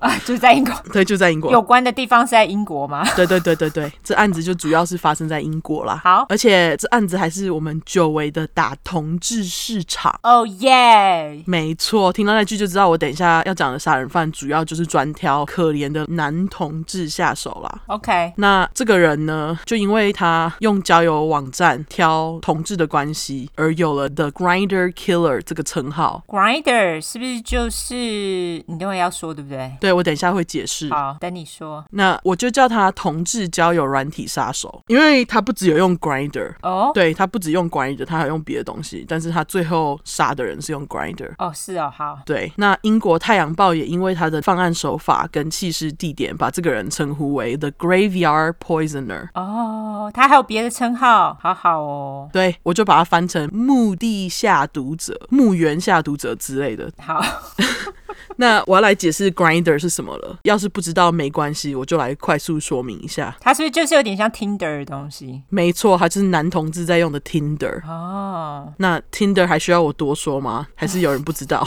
，Tinder 我们这个年代的应该都知道，我们这个年代，对，它就是交友软体啦，那就是看你要怎么用。有的人拿来打炮用，有人拿来约会用。反正 Grinder 就是同志版的 Tinder。嗯，我对这软体的印象就是在几年前在旧金山念书的时候，经常跟朋友去 Castro，就是卡斯楚的同志夜店跳舞。然后我们在那里跳舞的时候，我朋友就在舞池旁边狂刷这个 Grinder。就在看他附近有谁，想说滑到就可以马上去那个夜店的那个厕所里面来一下，这样。 OK，对，或者要去哪里。总之，我觉得这案件就让大家之后用交友软体更加小心。大家真的要小心哎、。对啊，真的，我现在想想，我就觉得哦，还好以前在用交友软体的时候没出事，没遇到神经病哦，真的，尤其是在美国， 对啊，就是也是会遇到变态，或是像呃我今天要讲的这个人这样哎、你有遇到过吗？我我都要拖很久，我才会真正跟那个交友软体上面的人见面，因为还是必须要小心。我的确也是很幸运没有遇到，但是有遇到一些，例如说，呃，可能会去对方的家里，然后他会突然要带我去一个他觉得很酷的地方，可是那个很酷的地方看起来实在是有够恐怖，像是什么？ 像是他家的顶楼。哦，对我去那个人的家非常神奇，他的家，他说他家以前是妓院呢、啊就是 Brussels，然后他就跟我说，啊，我带你去一个很酷的地方，他就要带我去他家的楼上，然后那个楼上哦，反正很难去，他是要走一个什么奇怪的阶梯，然后再上楼，然后又很暗，我那时候是根本就吓死，可是还好是蛮酷的啦，哦而且他一到楼上还可以跟隔壁人打招呼。哦对，蛮酷的。可是就是你不知道的情况之下就很恐怖，哦，对了对，对，所以大家都要自己小心一点。对，真的，而且就像我讲的嘛，因为这是交友软体，所以我们就可以知道这件事情离我们也不久。没错，就是很近啦。对，犯案时间真的没有离我们很远，真的近到不行，因为他犯案时间是介于二零一四到二零一五，哎，哇，真的哎。而且他还是个连续杀人犯，哦，OK，他不止杀了四个人之外，他还强暴了好几个年轻的男性。那他是直到二零一六年的十一月才被抓起来，就距离现在甚至不到五年。哦，真的很近哎。对，就是这么近。我觉得在这年代要成为连续杀人犯，其实是一件不容易的事情，因为你看 DNA、指纹、摄影机。对，到处都是监视摄影机。对，会让他杀了四个人才被抓的原因，真的是会让大家讨厌英国的公家机关，而且会让人家觉得他们是不是对于某个类型受害者做的事情不够多。嗯，反正听到后来就知道了，是说讲到英国，我们上礼拜在骂媒体和酸民骂梅根的事情，我们还忘记讲到，怎么都没有人在说女王那个儿子阿朱呢？对，当初他儿子跟阿痞那么好， 然后台湾媒体完全没有报啊，应该不是说没有，是说我完全没有看到什么台湾媒体大肆报道这件事情。对啊，这件事情明明就很严重，然后居然没有人讲，反而在骂梅根，我就觉得你们莫名其妙。对，我就想说，那台湾乡民要不要来骂一下这个呃跟恋恋童癖阿痞一起混的王子阿朱，怎么性侵人还享有护卫的权利，还有享有呃那叫什么名头衔 呐、头衔，不是名字，对不起，对，头衔呐、对啊，是不是对。莫名其妙嘛？没错，嗯反正总而言之，说到英国的公家机关，就会让我想到上礼拜讲的事情。好，我们拉回来。好那我们现在就来直接公布他的名字吧。 ，OK，他的名字叫做 Stephen Port，那我就叫他阿笨。好，对，阿笨，因为他真的蛮笨的。哦，对他这么笨，然后警察还搞那么久才抓到他，真的是不来冲沙小，真的是不知道在冲啥小，因为他们就是，总之听下去知道会气哈。齁好，那阿笨他是一个秃头，然后又长得有点恶心的人。我们没有要乱攻击秃头的人，但是因为他很恶心，所以我们才攻击他。对，平常时段我不会去乱攻击人家的长相哈，齁可是像他这种乱杀人的几百人，我就是要攻恭击喜到大爆。爆，对，而且我相信大家在听这故事之前，有些人应该从 Instagram 就会看到他的照片了，所以你们就知道他有多恶。好，那总之，阿笨他是在一九七五年的二月二十二号出生的，他是双鱼。哦耶，双鱼终于又加一哦，久违的双鱼，对，双鱼终于又加一，而且你知道我们上一块的双鱼竟然是十三块的莎莎、 欸，沙我们隔了二十块、欸，我觉得好失职哦，超级失职哎，到底是怎样？觉得我们让双鱼泄气。抱歉，双鱼座们，对哦，而且他就跟那个第二块音质不好，但是故事棒棒的兰迪一样、欸，哦，蓝迪也是双鱼座是不是？对啊，哦，原来同志又双鱼座但是我觉得他跟兰迪不太像。哦，真的吗？有点像又不太像，因为我觉得他没有像兰迪这么聪明，因为他很笨。好，OK，阿笨他是在东伦敦一个叫做 South End 这个地方出生。那阿笨一岁的时候，一家人就搬到了那个东伦敦的 Dagenham，就是达格纳姆，这是维基百科的翻译，超饶舌。超级对我就讲一次就好。总之，笨爸是一个清洁工，而笨妈则是在超市当收银员。据说直到现在，这笨爸笨妈都还住在他们搬去的这个地方。哦，真的假的？对，好，那阿笨从小就被人说他是一个 loner，你之前好像有讲过，不过我们就优质英语教学时间。没关系，对，帮大家复习也 OK。对，那 loner 的意思就是独行侠啦，也可以说是独来独往的人。嗯，根据学校老师的形容，阿笨是一个很安静的学生。那可能因为独行侠加上又很安静，阿笨在学校就被霸凌。就是像这种人，他们如果是一个人，简直是被霸凌的好对象啊。哦，真的啊，因为他没人可以讲，没人可以听他。对啊，对啊，又是霸凌。那大家都知道霸凌会造成的副作用。刚就说阿笨很笨啊，对，我就觉得霸凌应该就是有造成他后来变很笨的其中之一的原因啊。一直打头是不是？ 我不知道他有没有被打头，但是他后来长大的行为举止就是比同年龄的人还要幼稚一点，而且后来其中一个交往对象还因为他太幼稚跟他分手。哦、o k 好，高中毕业后，阿笨就进了艺术学院，可是读了一下子，阿笨就发现天啊，艺术学院太贵，根本付不起，就休学了。艺术真的很贵。对你看看，读艺术就是这么贵，不止念起来贵，有时候还很难生活，请支持爱惜地方艺术家。没错， 麻烦大家了。对，休学后的阿笨，他就跑去当了两年的厨师学徒，接着短暂的进入那种办外汇的公司待了一阵子，接着他才到了一个在 West Ham 西边火腿这个地方的公车站当厨师，煮饭给站务员还有司机吃之类的。嗯，他在二十岁中左右才跟他的家人说他是同志这件事情， OK，、呃，听说笨妈不太能接受儿子阿笨出柜这件事情，因为他表示他想要抱孙。 OK，对，阿笨的不知道是姐姐还是妹妹，就说他们其实一直以来都知道阿笨喜欢男生的这件事情。那这个部分其实我不知道他家人有对他说什么或做什么哈，吼这就是我知道的。嗯，接着在二零零六年，也就是阿笨三十一岁的时候，可能存够了钱，他就搬出了父母 Deckham 的家，搬到了隔壁镇，也就是 Barking 的库克街上面租了一个公寓。哦、o k 而这个巴金区库克街附近也变成阿笨后来主要犯案的地方，因为他是住那嘛。而且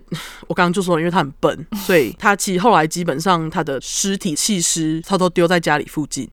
傻小，对，所以我才说他很笨。好吧，搬出家阿笨，因为他自己一个人自由了嘛，很快就要开始搞东搞西了。嗯，虽然说一开始他是蛮正常的，交了一些朋友，也是这些朋友发现阿笨的幼稚特质。嗯，他们说阿笨经常自己一个人到玩具店买东西，而且他还会把买 来的玩具放在床边看他睡觉，可能就当他睡觉的守护神吧。可是我知道很多人都喜欢收集可爱的玩具，所以这部分我只是在分享阿笨朋友的意见哈。总之就让你们可以更了解他啦。 OK，好，虽然说阿笨交了一些朋友，不过就像刚刚说，他毕竟是一个 loner 独行侠，而且很安静嘛，嗯，他就不想出门去面对认识人的压力，接着就投向网络交友的怀抱。哦，OK，他在网络上挑的类型都是长相清秀、又年轻又瘦的男生，大概介于十五到二十五岁之间的男生这样。哦，真的很年轻哎，对啊，可是他这时候三十几岁了、欸，对，很快的，在隔年二零零七，阿笨就在网站上认识了一个十六岁的高中生。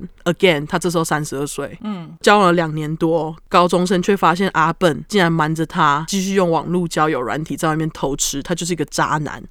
秃头也能扎，OK，OK，、对哦，因为他等一下给你们讲，你就知道他为什么能渣哈。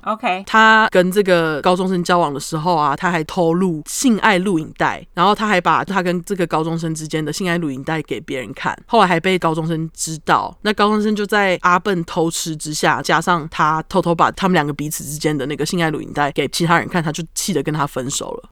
o k 对，那为了可以一直约到不同的人，他就在各个交友软体中反反复复的退出跟加入，然后一直不断的用新身份加入，就只为了能约到更多炮。其实我觉得在交友软体上面很常看到这样子的人哎、这倒是真的。因为你会看到照片是一样，然后就换个名字。哦，对，可是我觉得你如果要是都是用同样的照片，是想要骗谁啊？你不觉得吗？ 对啊，很奇怪哎。对啊，然后据说他曾经用来骗人的身份，比方说他是从牛津大学毕业的啊，或是他曾经在那种皇家海军当过兵之类的啊，就是像这种虎小的简介啦。嗯，也因为这样，其中一个约过的对象，也就是说阿笨是一个非常爱说谎的人，而且性欲超强，就有可能小时候撞到头，但是我们不知道。吼，被霸凌的时候可能被撞到。对，那差不多就是在不断的约炮这段期间，阿笨就迷上了一个在英国同志夜店之间非常流行的药，就是 GHB，也就是台湾俗称的迷奸药啦。哦，OK，而且我看还有新闻把这个迷奸药翻成神仙水，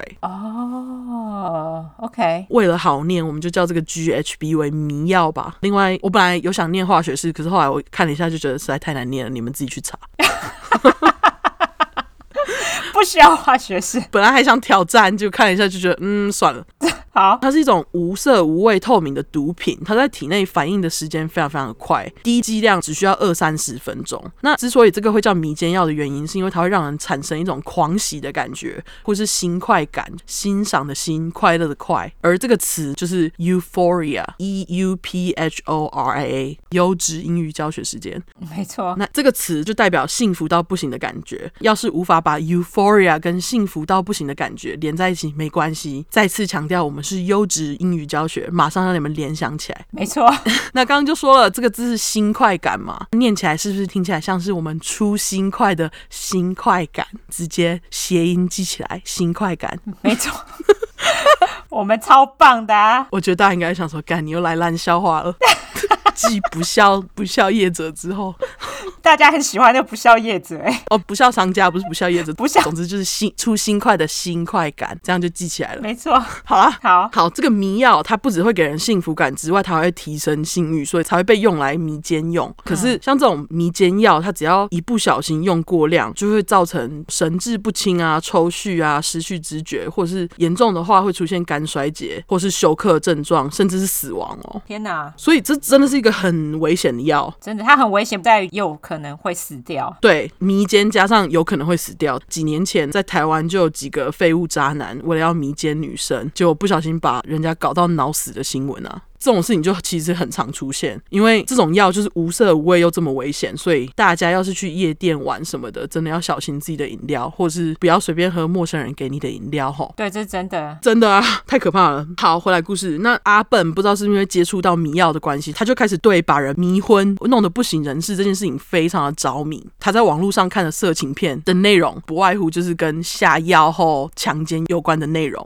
OK，可是这样满足不了阿笨，他开始利用他可以时常拿到迷药这件事情啊，开始用药在网络上诱拐年纪很小又想嗑药的男同志来满足他就是迷昏强奸的这个幻想。嗯，那他也约到了一些人，而其中一些人不止被他强暴之外，还被阿笨偷拍性爱影片。哦，他真的很鸡掰欸，超级掰的啊！他就是把他们约出来之后，然后把人家迷昏，接着强暴，然后偷拍，这样就很贱啦。嗯，那据说其中一个在二零一二年被阿笨从 Grinder 约出来的人，在阿笨被逮捕之后出庭的时候，他就说他对阿笨的第一个印象就是他看起来很亲切啊，而且很有礼貌，不会让人有危险的感觉。啊，跟阿普一样嘛。可是我觉得他照片看起来是一个很危险的人呢、哦，真的吗？因为我其实有看阿普的照片，我觉得阿普大概还可以理解，可是我觉得阿笨看起来没有人很好的感觉。好，总之，这个被阿笨骗的人，他一被带回家就马上被阿笨递给他的酒给迷晕了。他说他下一次醒来，就是他半梦半醒下被阿笨强暴，隔天一早阿笨就像什么事都没有一样的就把他送走了。哈，你也知道，有些受害者他们就是因为非常害怕，觉得自己就是很脏，不会讲任何事情。那这受害者就是那样，他就是很怕又很屈辱，就没有通报警察，因为他也觉得说警察不会管他们同志怎样啊。这也的确是真的，都二零一二年了，还要这样想，我觉得一定就是警察真的有这样做。对他就是觉得啊，警察反正也不会做什么，他就不去了啊。嗯，那我们从这里就可以知道，阿笨应该在搬出去不久，很早开始就因为喜欢上迷药这件事情，就变成这个恶心的强暴犯、迷奸犯啦、而且他对药物的执迷还没有停止在迷药上面哦。嗯，因为据说后来的某些受害者体内啊，警方除了发现迷药之外，他还发现就是像安非他命啊，或是一个俗称“喵喵”的兴奋剂，大家有听过吗？没有哎、这个兴奋剂叫做 methadone，我就不介绍了。哇，认识好多奇怪的迷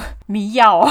哦，真的。除了这些，阿笨也给了受害者 Viagra，就是维尔刚。他就是很爱乱给药，因为他这样乱给受害者药的关系，他很快就要从强暴变成杀人了。他乱给药真的很危险哎，因为你不知道他这样子给一大堆药，后面会发生什么事情哎。对啊，第一个在他手下死亡的受害者，应该就是乱给药出事的第一个。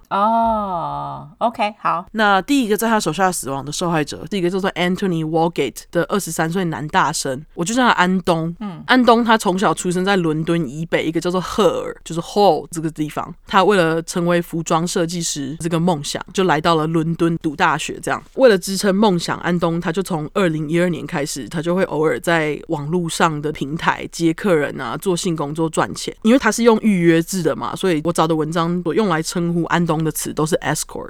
也就是你刚刚说的护卫或是陪同人员。嗯，他主要用的网站是一个叫做 Sleepy Boys 的网站来接性服务。那这网站我就翻译成睡美男。 OK，这网站是真正存在的哦、我有去搜寻，哦、他现在还在还在还在。那这是专门让男同志找或是提供性服务用的，好像是。哦那就在二零一四年的六月十三号那天，他就在睡美男的网站上看到安东的档案，他一看他就说：“天啊，安东是我的菜，实在有够喜欢。”于是他就在发现安东没几分钟，他就继续在网络上搜寻一些有的没的关键字。嗯，那接下来就要跟大家讲他搜寻的关键字哦。好，那他搜寻的就是什么昏睡男孩啊，下药后强奸、约会迷昏强奸、同志青少年被强奸等等的东西。他之前不是就做过了吗？为什么还要搜寻这些东西啊呀、可能太兴奋了，而且这也算在为什么安东后来会死的证据之一。啊？OK，他就有点双语的幻想了一下，就决定要把安东选定为下一个约出来迷婚的对象。接着，他就在六月十五号那一天，透过睡美男网站问安东愿不愿意接受一晚八百英镑这个价钱，在六月十七号来他家过一晚。嗯，那八百英镑其实也是算不错的价码嘛。对啊，蛮多的欸。对啊，于是安东就同意了。那前几天才在那边大搜寻下药跟迷昏的阿笨，把人家引诱进家门，当然就是要照他的幻想对他下药啊。结果他一把安东下药之后，他就趁他昏昏沉沉就强暴了他。 OK，那不知道阿笨是不是因为太兴奋的关系，他在给安东下迷药的时候，剂量就下的有点高。就像我刚刚讲的，迷药只要剂量一没拿捏好，就很容易出事。结果安东就真的被阿笨给搞死了。啊、o k 对，六月十九号的半夜三四点左右，他就发现安东一动也不动，想说干，不知道安东是怎么了，但是不能跟我牵扯上才行啊。为了撇清关系，阿笨呢，他就把安东和他的随身物品一起拖到他家的公寓入口不远处，然后他就把安东靠着墙坐着，他就弃尸在他家附近哦，人就闪了。 然后这边我不清楚阿笨到底是知不知道他把人给搞死了，嗯因为他接下来做了一件真的是不知道在冲他小的事情。好、嗯气死之后，他在当天的凌晨四点十八分打电话给警察，在英国是打九九九，就是他们的紧急电话。报警电话，对报警电话，他就很天才，不知道在想什么，打电话给警察。他跟警察讲说，他想要通报一起在巴金区库克街四十七号上面的事故。接着他就说，他看到一个年轻的男生，似乎是因为癫痫或是喝醉倒在路边，诶，希望警察可以去关心一下。嗯，接线人就说，那你现在在哪里？你的电话是几号？我们等一下才可以联络你之类的。结果阿笨他一听到接线人员这样问他，就马上开始逃避接线人员的问题，开始一直转移话题，然后马上就挂电话了。总之就是很可疑的报案电话啦。 OK，接线人员因为觉得太可疑了，于是他们就用系统回拨，想说，哎，有一个男生倒在地上，当然要问清楚才行啊。结果他就回拨给阿笨，跟他说，你刚刚不是有打来报案吗？那报案地址到底是在哪？结果阿笨这时候就跟接线人员讲说，哎，我不知道，我刚刚报几号呢？我开走了，我现在人在开车，我只知道在库克街啦。智障，对，然后接线人员马上就提醒他说：“哦，你刚刚讲的是四十七号啦。”然后他听到才赶快说：“哦，对了对了，是四十七号啦。”然后再次强调他已经开走了。那警方就赶到了库克街嘛，结果就发现阿笨报警电话中讲的这个男孩，也就是安东，已经死了，然后尸体并没有挣扎或是受伤的痕迹。安东的上衣呢，也因为阿笨从他家把他拖出来嘛，然后衣服就往上卷了一半，肚子是露出来的，而且安东的手机也不在现场。那尸体旁边则是放了一个黑色的提袋，然后提袋里面有一个小小的罐子，那罐子里面装的当然就是迷药啦。哦，他为什么还要把迷药给装进去啊？因为他是用迷药把安东弄死的嘛，所以说如果安东的提袋里面有迷药的话，警察就会误以为是安东自己 OD。 OK，好，对，我觉得这是他的想法啦，因为他把迷药放在受害者这件事情，其实之后他都有做。哈，OK，对，我觉得这一点还蛮笨的，他就是阿笨啊，他真的是笨到不行，然后警察还没办法抓到他，真的是。真的，接着呢，警方就因为他那通报案电话嘛，然后就联络上阿笨，就跟他讲说，哎，那你要不要提供一下你发现安东的经过啊？他第一个说法是说，他是在凌晨四点夜班结束后回家，在门口不远处发现不省人事的安东，为了把安东叫醒，他还打了安东的脸好几下，可是安东就是不醒，而且还发出了好几个咕噜的声音，可能喉咙哽住的声音啊。嗯，他说他看他都叫不醒，他才打电话给警察的。就像我说，他真是笨，因为这段谎话很快就被警察发现了。 OK，那他会发现的原因是因为呢，安东已经从事性工作大约两年左右了嘛，于是他也给自己建立一个保护自己的小机制，而他的小机制就是他在见客户之前，他都会把客户的照片传给自己的好朋友，就是说如果以后他真的出事了，好朋友至少还有这个照片依据。哦就是他的防护机制，对对对，于是就因为安东他弄的这个安全小机制，所以安东的好友才有办法提供给警察这个客户的照片嘛，他们才得以知道阿笨不是像自己讲的是刚下班回家，安东根本就是阿笨雇佣来的性工作者。哦，警方一发现这件事情，就在六月二十六号，因为阿笨说谎，以故意干预司法的罪起诉了他。他超笨的欸，对啊，接着警方就把阿笨带到警局问话，警察就问阿笨说：“你为什么要说谎？”于是阿笨开始解释，嗯，他就说他是在睡美男上面为了找性服务而找到安东的啦。然后他说安东在十七号晚上就到了他家，结果安东一到他家，他就从他包包里面拿出两个小瓶子开始吸毒，哈，然后他就说安东是吸毒后才跟我打炮的啦。原本安东跟我打炮打了两次就要离开了，可是打完炮不知道为什么安东就很累，开始一直昏昏欲睡这样，我就让安东留下来啦。可是隔天十八号的时候，我一起床发现安东还在睡，我想说就让他睡吧，我就出门了。结果晚上回家又发现安东还在继续睡，不管怎么叫都叫不起来，觉得很害怕，但是还是去睡了。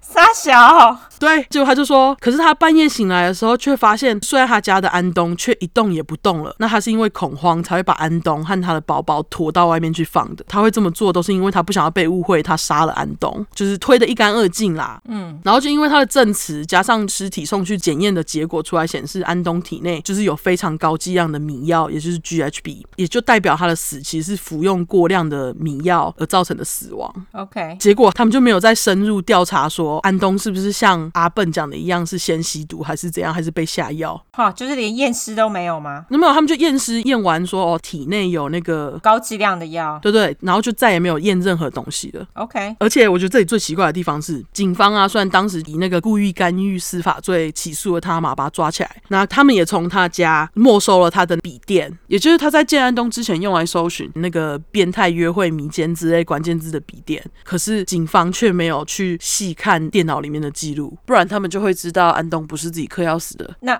那他们他们是收爽的，是不是对，我觉得他们就是收爽，而且他们这次还有把阿笨的 DNA 归档哦。 ？OK，这边我要跟你们特别讲的原因，就是因为归档了，等一下却几乎都没有用。那那你也是归档爽的、啊、对，完全不懂。 ，OK，然后就因为他们没有去看电脑里面的记录嘛，所以他们就单纯的把安东的死当做嗑药之下的意外。那也许是因为迷药这个东西在同志圈很流行，就直接把男同志贴了一个标签，不再做深入的调查。嗯，后来据说安东的朋友都觉得不平，一直联络警察，希望他们再重启调查，因为他们就觉得安东的死一定是有蹊跷嘛。对，据说警察就跟这些安东的朋友们讲说，哦，我们还会再试试看啊啦，可是最后都不了了之。随便讲讲的啦。对，由于安东的死没有被当成谋杀的关系，然后干预司法罪还在审判中，后来阿笨就被保释出来了。只能说，有时候连续杀人犯的养成也是警方纵容的，对啊，真的是因为在安东事件之后，大概过了两个月，这个阿笨很快的再次又要把人搞出事了。 OK，第二个受害者是一个二十二岁的斯洛伐克人，他的名字叫做 Gabriel Cavari，那我就叫他小柯。好，小柯是一个非常有艺术天分而且很善良的人。然后他在二零一四年的春天，因为觉得斯洛伐克太保守了，所以就来到了伦敦。那一刚开始，他是先跟男朋友住在一起，可是后来就因为分手，小柯就辗转了住进了一个叫做阿酱 John Page 的好心人家中。这两个人就因为室友关系嘛，就变成了还不错的好朋友。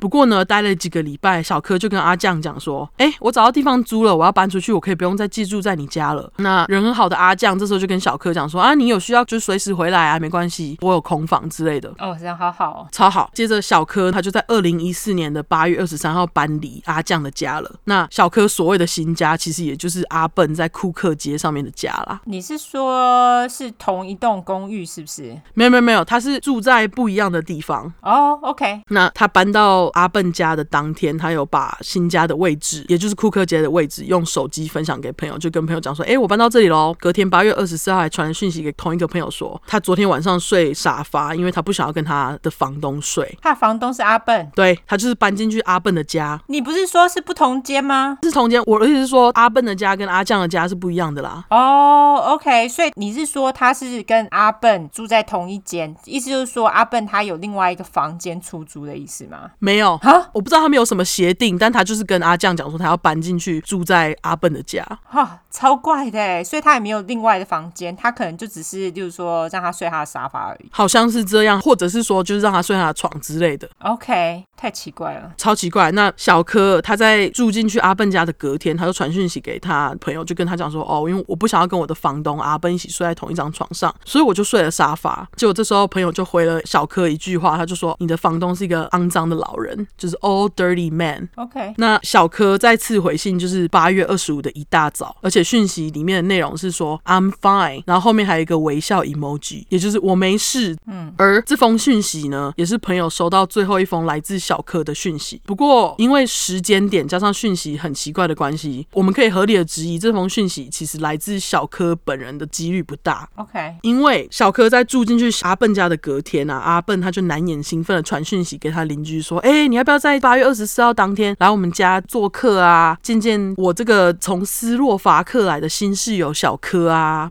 OK，那晚餐时间大家就聊天，交换一下电话，当朋友之类的。那邻居就回家了。到家之后，邻居还传了一个讯息跟阿笨讲说：“哎、你这新室友小柯感觉人不错哦。”嗯，结果阿笨的回答非常的痴汉，他的讯息是：“He was taking good care of him. He he，嘿嘿，嘿嘿，就是我当然有好好照顾小柯啊，嘿嘿，这样。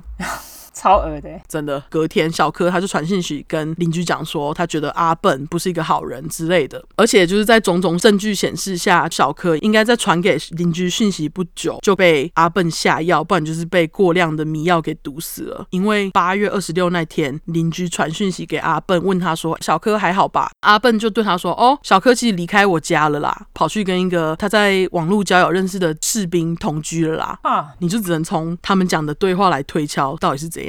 因为八月二十八号一早，一个叫 Barbara Denham 芭芭拉的女子遛狗的时候，就发现小柯在库克街附近的圣玛格丽特墓园里面坐着的尸体。又是作者，OK，对，又是坐着，就是像刚刚安东被阿笨摆的那个姿势一样嘛。但是这次小柯脸上还戴着墨镜，尸体旁边就像安东一样有装着小柯行李的袋子啊，里面也有那个药，哦、就是那个迷奸药，对，而且小柯衣服跟安东一样，有点半掀开的样子，就是因为他刚刚有拖行小柯一路到墓园嘛。嗯，警察发现小柯尸体之后，第一个通知人就是前室友阿酱。于是阿酱因为觉得小柯这样突然死了，开始展开一连串的调查，因为他就觉得，哎、我前室友怎么这样莫名其妙死了？他觉得一定有鬼，所以他就开始调查。 OK， 是说你们应该会想说，为什么我要特别讲芭芭拉的名字？因为 我会特别讲，是因为芭芭拉实在是不知道是谁还是幸运。她在发现小柯尸体后，过了三周，在九月二十号那天，芭芭拉又在同一个墓地遛狗，然后在同一个地点发现被阿笨用迷药杀死的第三个受害者小丹的尸体，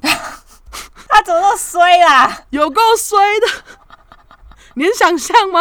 就是就想说，嗯，应该发现一个，不会再发现第二个，哎，怎么又发现一个？ 完全，我跟你讲，完全完全就这样。好衰啊！他应该从此之后遛狗都有阴影吧？ 我觉得要是我是他，我应该会换地方遛狗吧，就再也不去这个墓园了。对啊， 他超衰的、欸，就是他还表示哦，当时发现小丹尸体的瞬间，真的是觉得既视感太重，嗯，那他完全不敢相信， 怎么会有发现两具尸体这种事？对啊，这真的很夸张哎。对啊，然后可怜的芭芭拉只好就是二次通知警察，跟他们讲说，哎，干，我发现一具了啦。 但这句话是我乱说，可是我觉得他心里讲的应该差不多。而且我在想说，警察会不会就是开始怀疑他，就想说你怎么一天到晚发现尸体啊？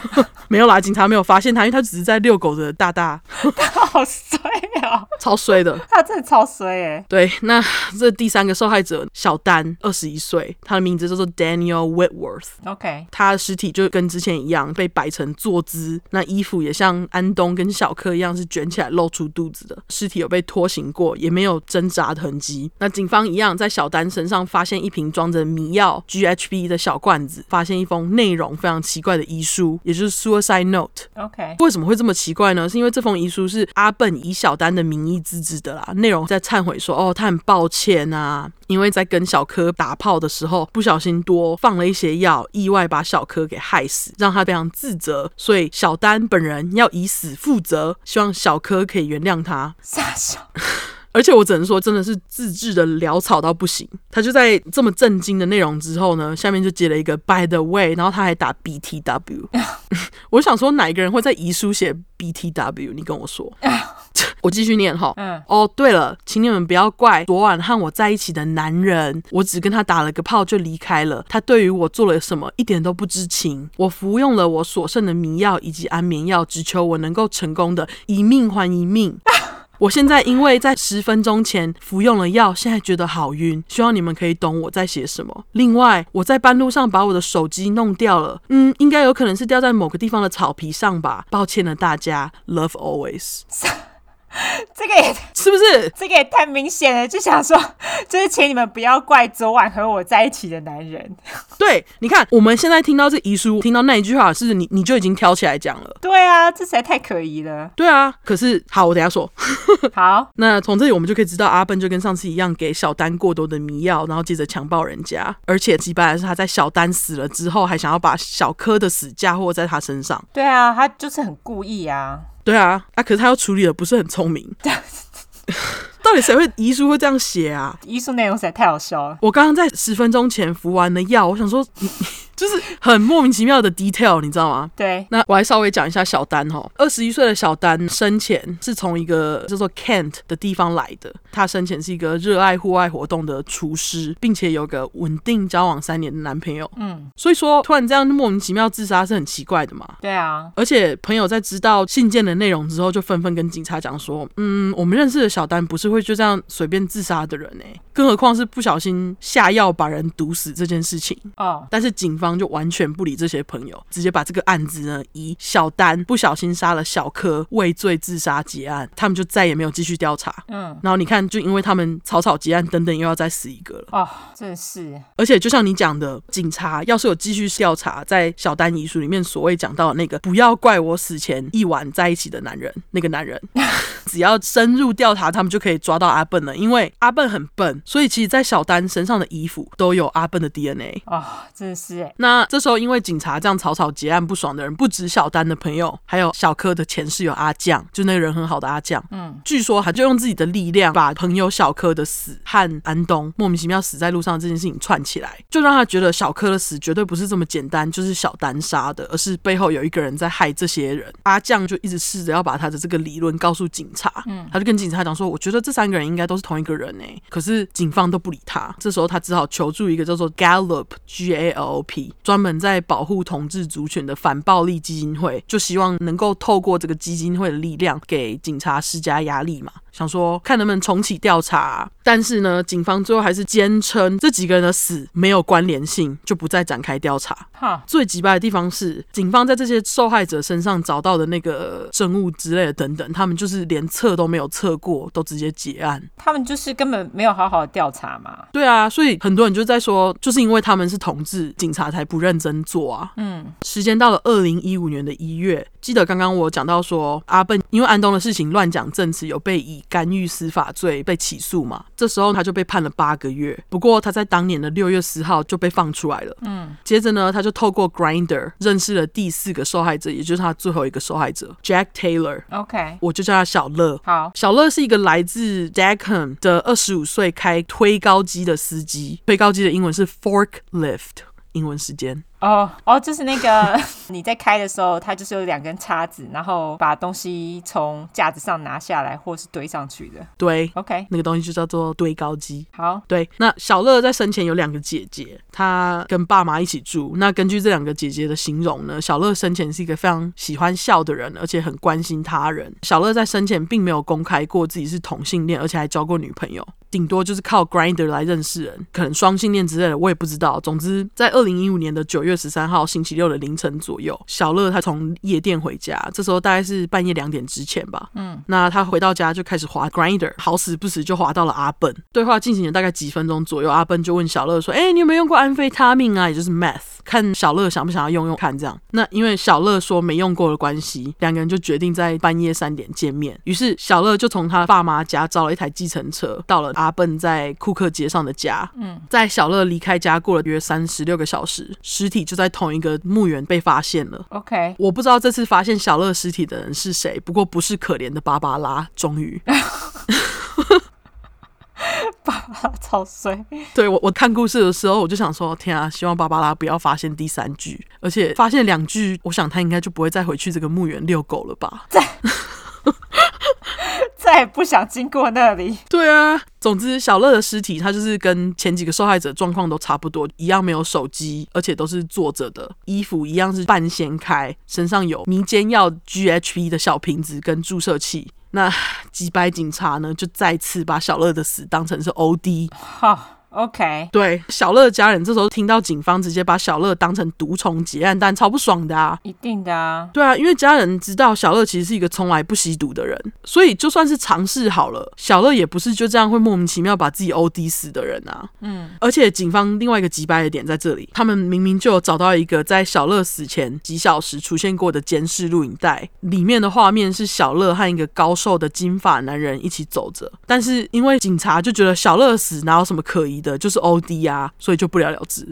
哦，OK，就他们连去调查这金发男人都没有，莫名其妙。对，到底是怎样？这件事情后来就被小乐的家人知道，那他们当然也是超不爽的，继续对警察施压嘛。他们就希望就是警察可以公布这段录影的影片。嗯，结果就在小乐的家人不断努力之下，终于在二零一五年的十月十三号，警方公布了小乐生前和金发男子走在一起，最后被录到的监视影片，他就被认出来了。接着警方就在十月十五号逮捕阿笨，终于。哦，OK，阿笨他被逮捕之后，他就矢口否认他跟小丹啊、小柯啊，或者是最后一个受害者的关系。而且警方在问到小丹的遗书时候，阿笨还强烈表示：“我不知道那是什么东西啊，你在说什么？我又不认识他之类的。”他还跟警察讲说，他根本不知道什么是迷药，他也没用过，而且他平常根本就不会去那个墓园。也太假了吧？对，警方在抓了他之后，开始测所有的证物，就发现各种证据之下，阿笨根本就是超级有罪。接着，他们就在逮捕了他三天，就在十月十八号指控阿笨四项谋杀罪。接着，媒体开始大肆报道阿笨被抓的事。那也因为媒体报道的关系呢，让阿笨手下八位受害男性勇敢的站出来说，他们被阿笨下药性侵的经验。哦，OK，对，阿笨对这几个人，每个人几乎都是同一套，就是下药之后迷奸嘛。那这时候因为警察把阿笨抓起来了嘛，所以他们终于才把那封假造的遗书拿来跟小丹真的字体来比对，这么晚才比对。真的哎，你看看警方，就令人生气。哦，非常令人生气耶。对啊，那警方就在阿笨的公寓里面搜查，找到阿笨用来写所谓小丹遗书的纸啦，也发现小丹掉在阿笨家的书。警方还在阿笨的家中找到八十三卷自制的性爱录影带，哦，超多的耶，超多，而且我跟你讲， 这些性爱录影带里面的内容啊，不是阿笨在跟昏迷的男人打炮，就是他在鼓励两个昏迷的男人和彼此打炮，就是要跟那个下药有关就对了，他就是迷到爆。真的哎，五杯，他就是整个沉迷耶。对，他就沉迷在昏迷的男人这个地方，其实让我想到第七块的阿杰，就是不要他们啰嗦，对他是不是其实想要求陪伴而已？这我们也不知道。有可能，对，嗯，那刚刚我不是说阿笨他是一个秃头吗？对，可是他却在交友软体上面走跳， 这是因为阿笨他在交友软体上面的照片，他是有戴假发的哦 所以我就想说他秃头怎么可能在同志里面有市场？而且他其实真的长得不好看，我真的不懂，太丑了。那总之他在那个交友软体上面用的自拍照上面都有头发啦。不过在审判的时候，不知道是不是不给戴的关系，阿笨就顶着他的秃头进法庭，看起来非常沧桑。啊、然后在法庭上，阿笨从来没有正眼看过受害人的家属，而且他上证人台的时候表现还非常的奇怪，因为他有时候会有那种不断的对自己喃喃自语的状况出现，而且就是因为他一直对自己喃喃自语嘛，他就会一直被要求说哦你讲话要大声一点之类的。那一被质询，他就会用逃避性的字眼来回答人家的问题。 o k 这时候他还跟大家扯说，小丹啊跟小柯其实是跟他一起参加性爱趴才会莫名其妙 OD 的，跟他无关。哦，假赛啊，他就是完全没有忏悔的意思，而且听说他讲到其中一个受害者的时候，阿笨还讲了一句超级白的话，他说：“It's a shame we didn't get to do more together。傻小，超级掰的欸耶”，超级白，意思就是说，哦，很可惜我们没有办法在一起玩更久了耶。哦这是不是双语的想象啊？就是他觉得他对这些受害者是很浪漫的，我觉得他心里有点问题，老实讲，对，他是啊。然后检方就因为满山的证据，就不理他胡说八道。最后，阿笨就在二零一六年的十一月二十五号被以四项谋杀和强暴罪被判终身监禁。 OK，很好，后来，因为一连串的警方疏失调查，英国广播公司就是 BBC，他们在二零一七年三月有播出了一部关于这案件的纪录片。嗯，纪录片里面还很凶的跟大家说，我们必须要把警察所犯下来的种种失误做一个列表才行。这影片要是可以，我也会贴在资讯栏。 OK，那后来，警察投诉委员会因为警察在这几年来一直的疏失，就开始针对跟案件相关的十七位警察做调查。嗯，那这案件接下来会被拍成一部叫做《Four Lives》的片。原本 BBC 预计要在今年的一月初，不过因为武汉肺炎的关系推迟了。哦，听你讲这个警察疏失啊，其实我今天看到有一个新闻，我不知道你们看到，就是在英国有一个年轻女生，而且长得漂亮，她被警察杀了之后还弃尸、欸，哎，哈，对，然后所以后来民众就上街头游行抗议，你说警察是那个凶手？对，警察就是那个凶手，靠背哦，天哪、对，所以我就觉得英国警察好像就是是名誉不是很 好，是因为皇室吧？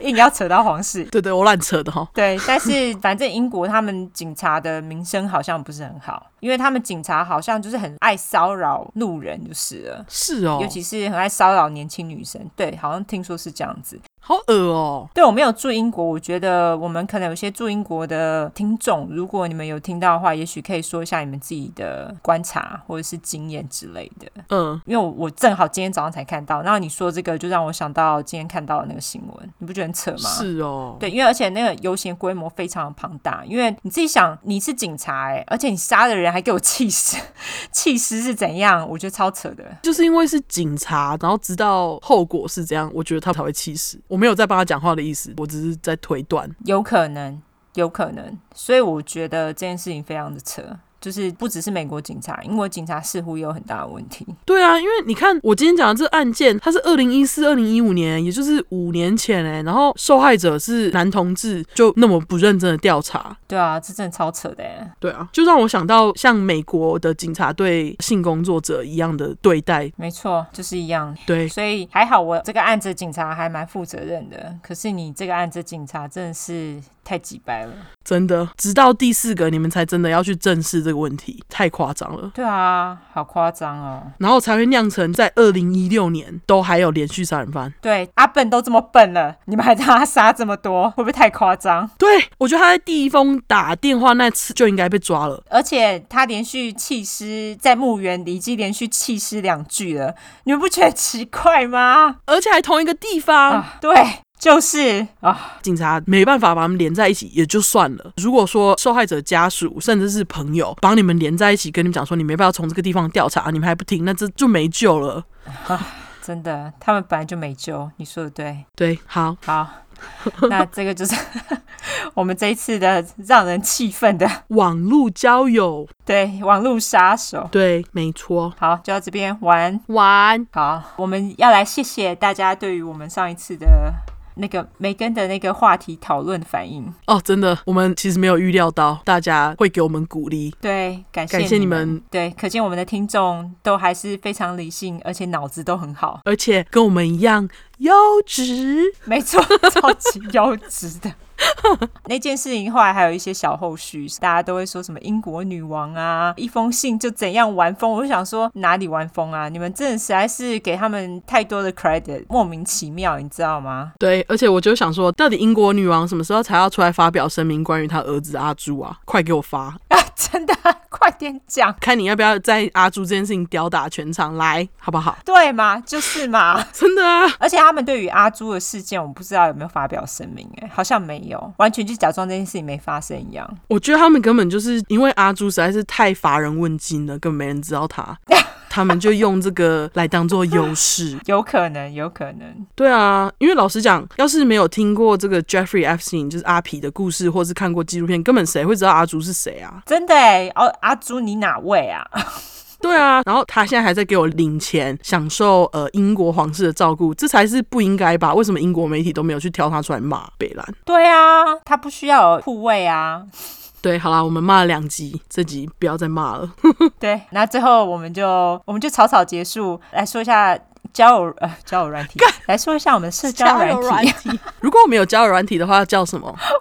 我不知道哎、就是让本快们联谊的软体的 话让，你觉得要叫什么？我觉得之前那个自己出盗版的那位粉块的盗版页面就可以来当啦。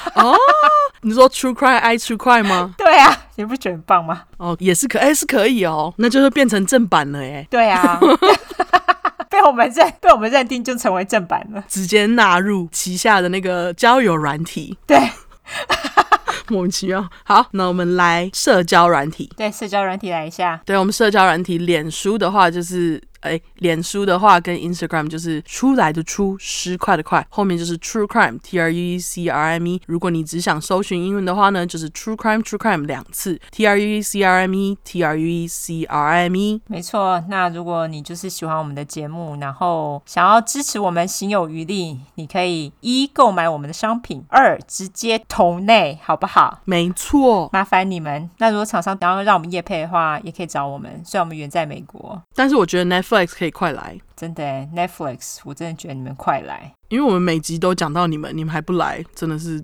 是怎样？。马上骂人家马上凶人家没错，哦！那个什么，我们手手的预购虽然是到这周六为止嘛，但是其实我还有多给一天，好不好？哦，好，偷偷跟你们说，还有多给一天哦呢、没错，所以在这集出完，你还想要订的人，麻烦你马上听完，马上订，感感谢。你 刚是骂干嘛？感谢，好，没，我本来想感动，然后就就不小心就感感 感。好啦，那我们这集就到这边喽，大家麻烦你多多拉下线宣传喽，感谢你们，感谢你们，大家拜拜拜拜。拜。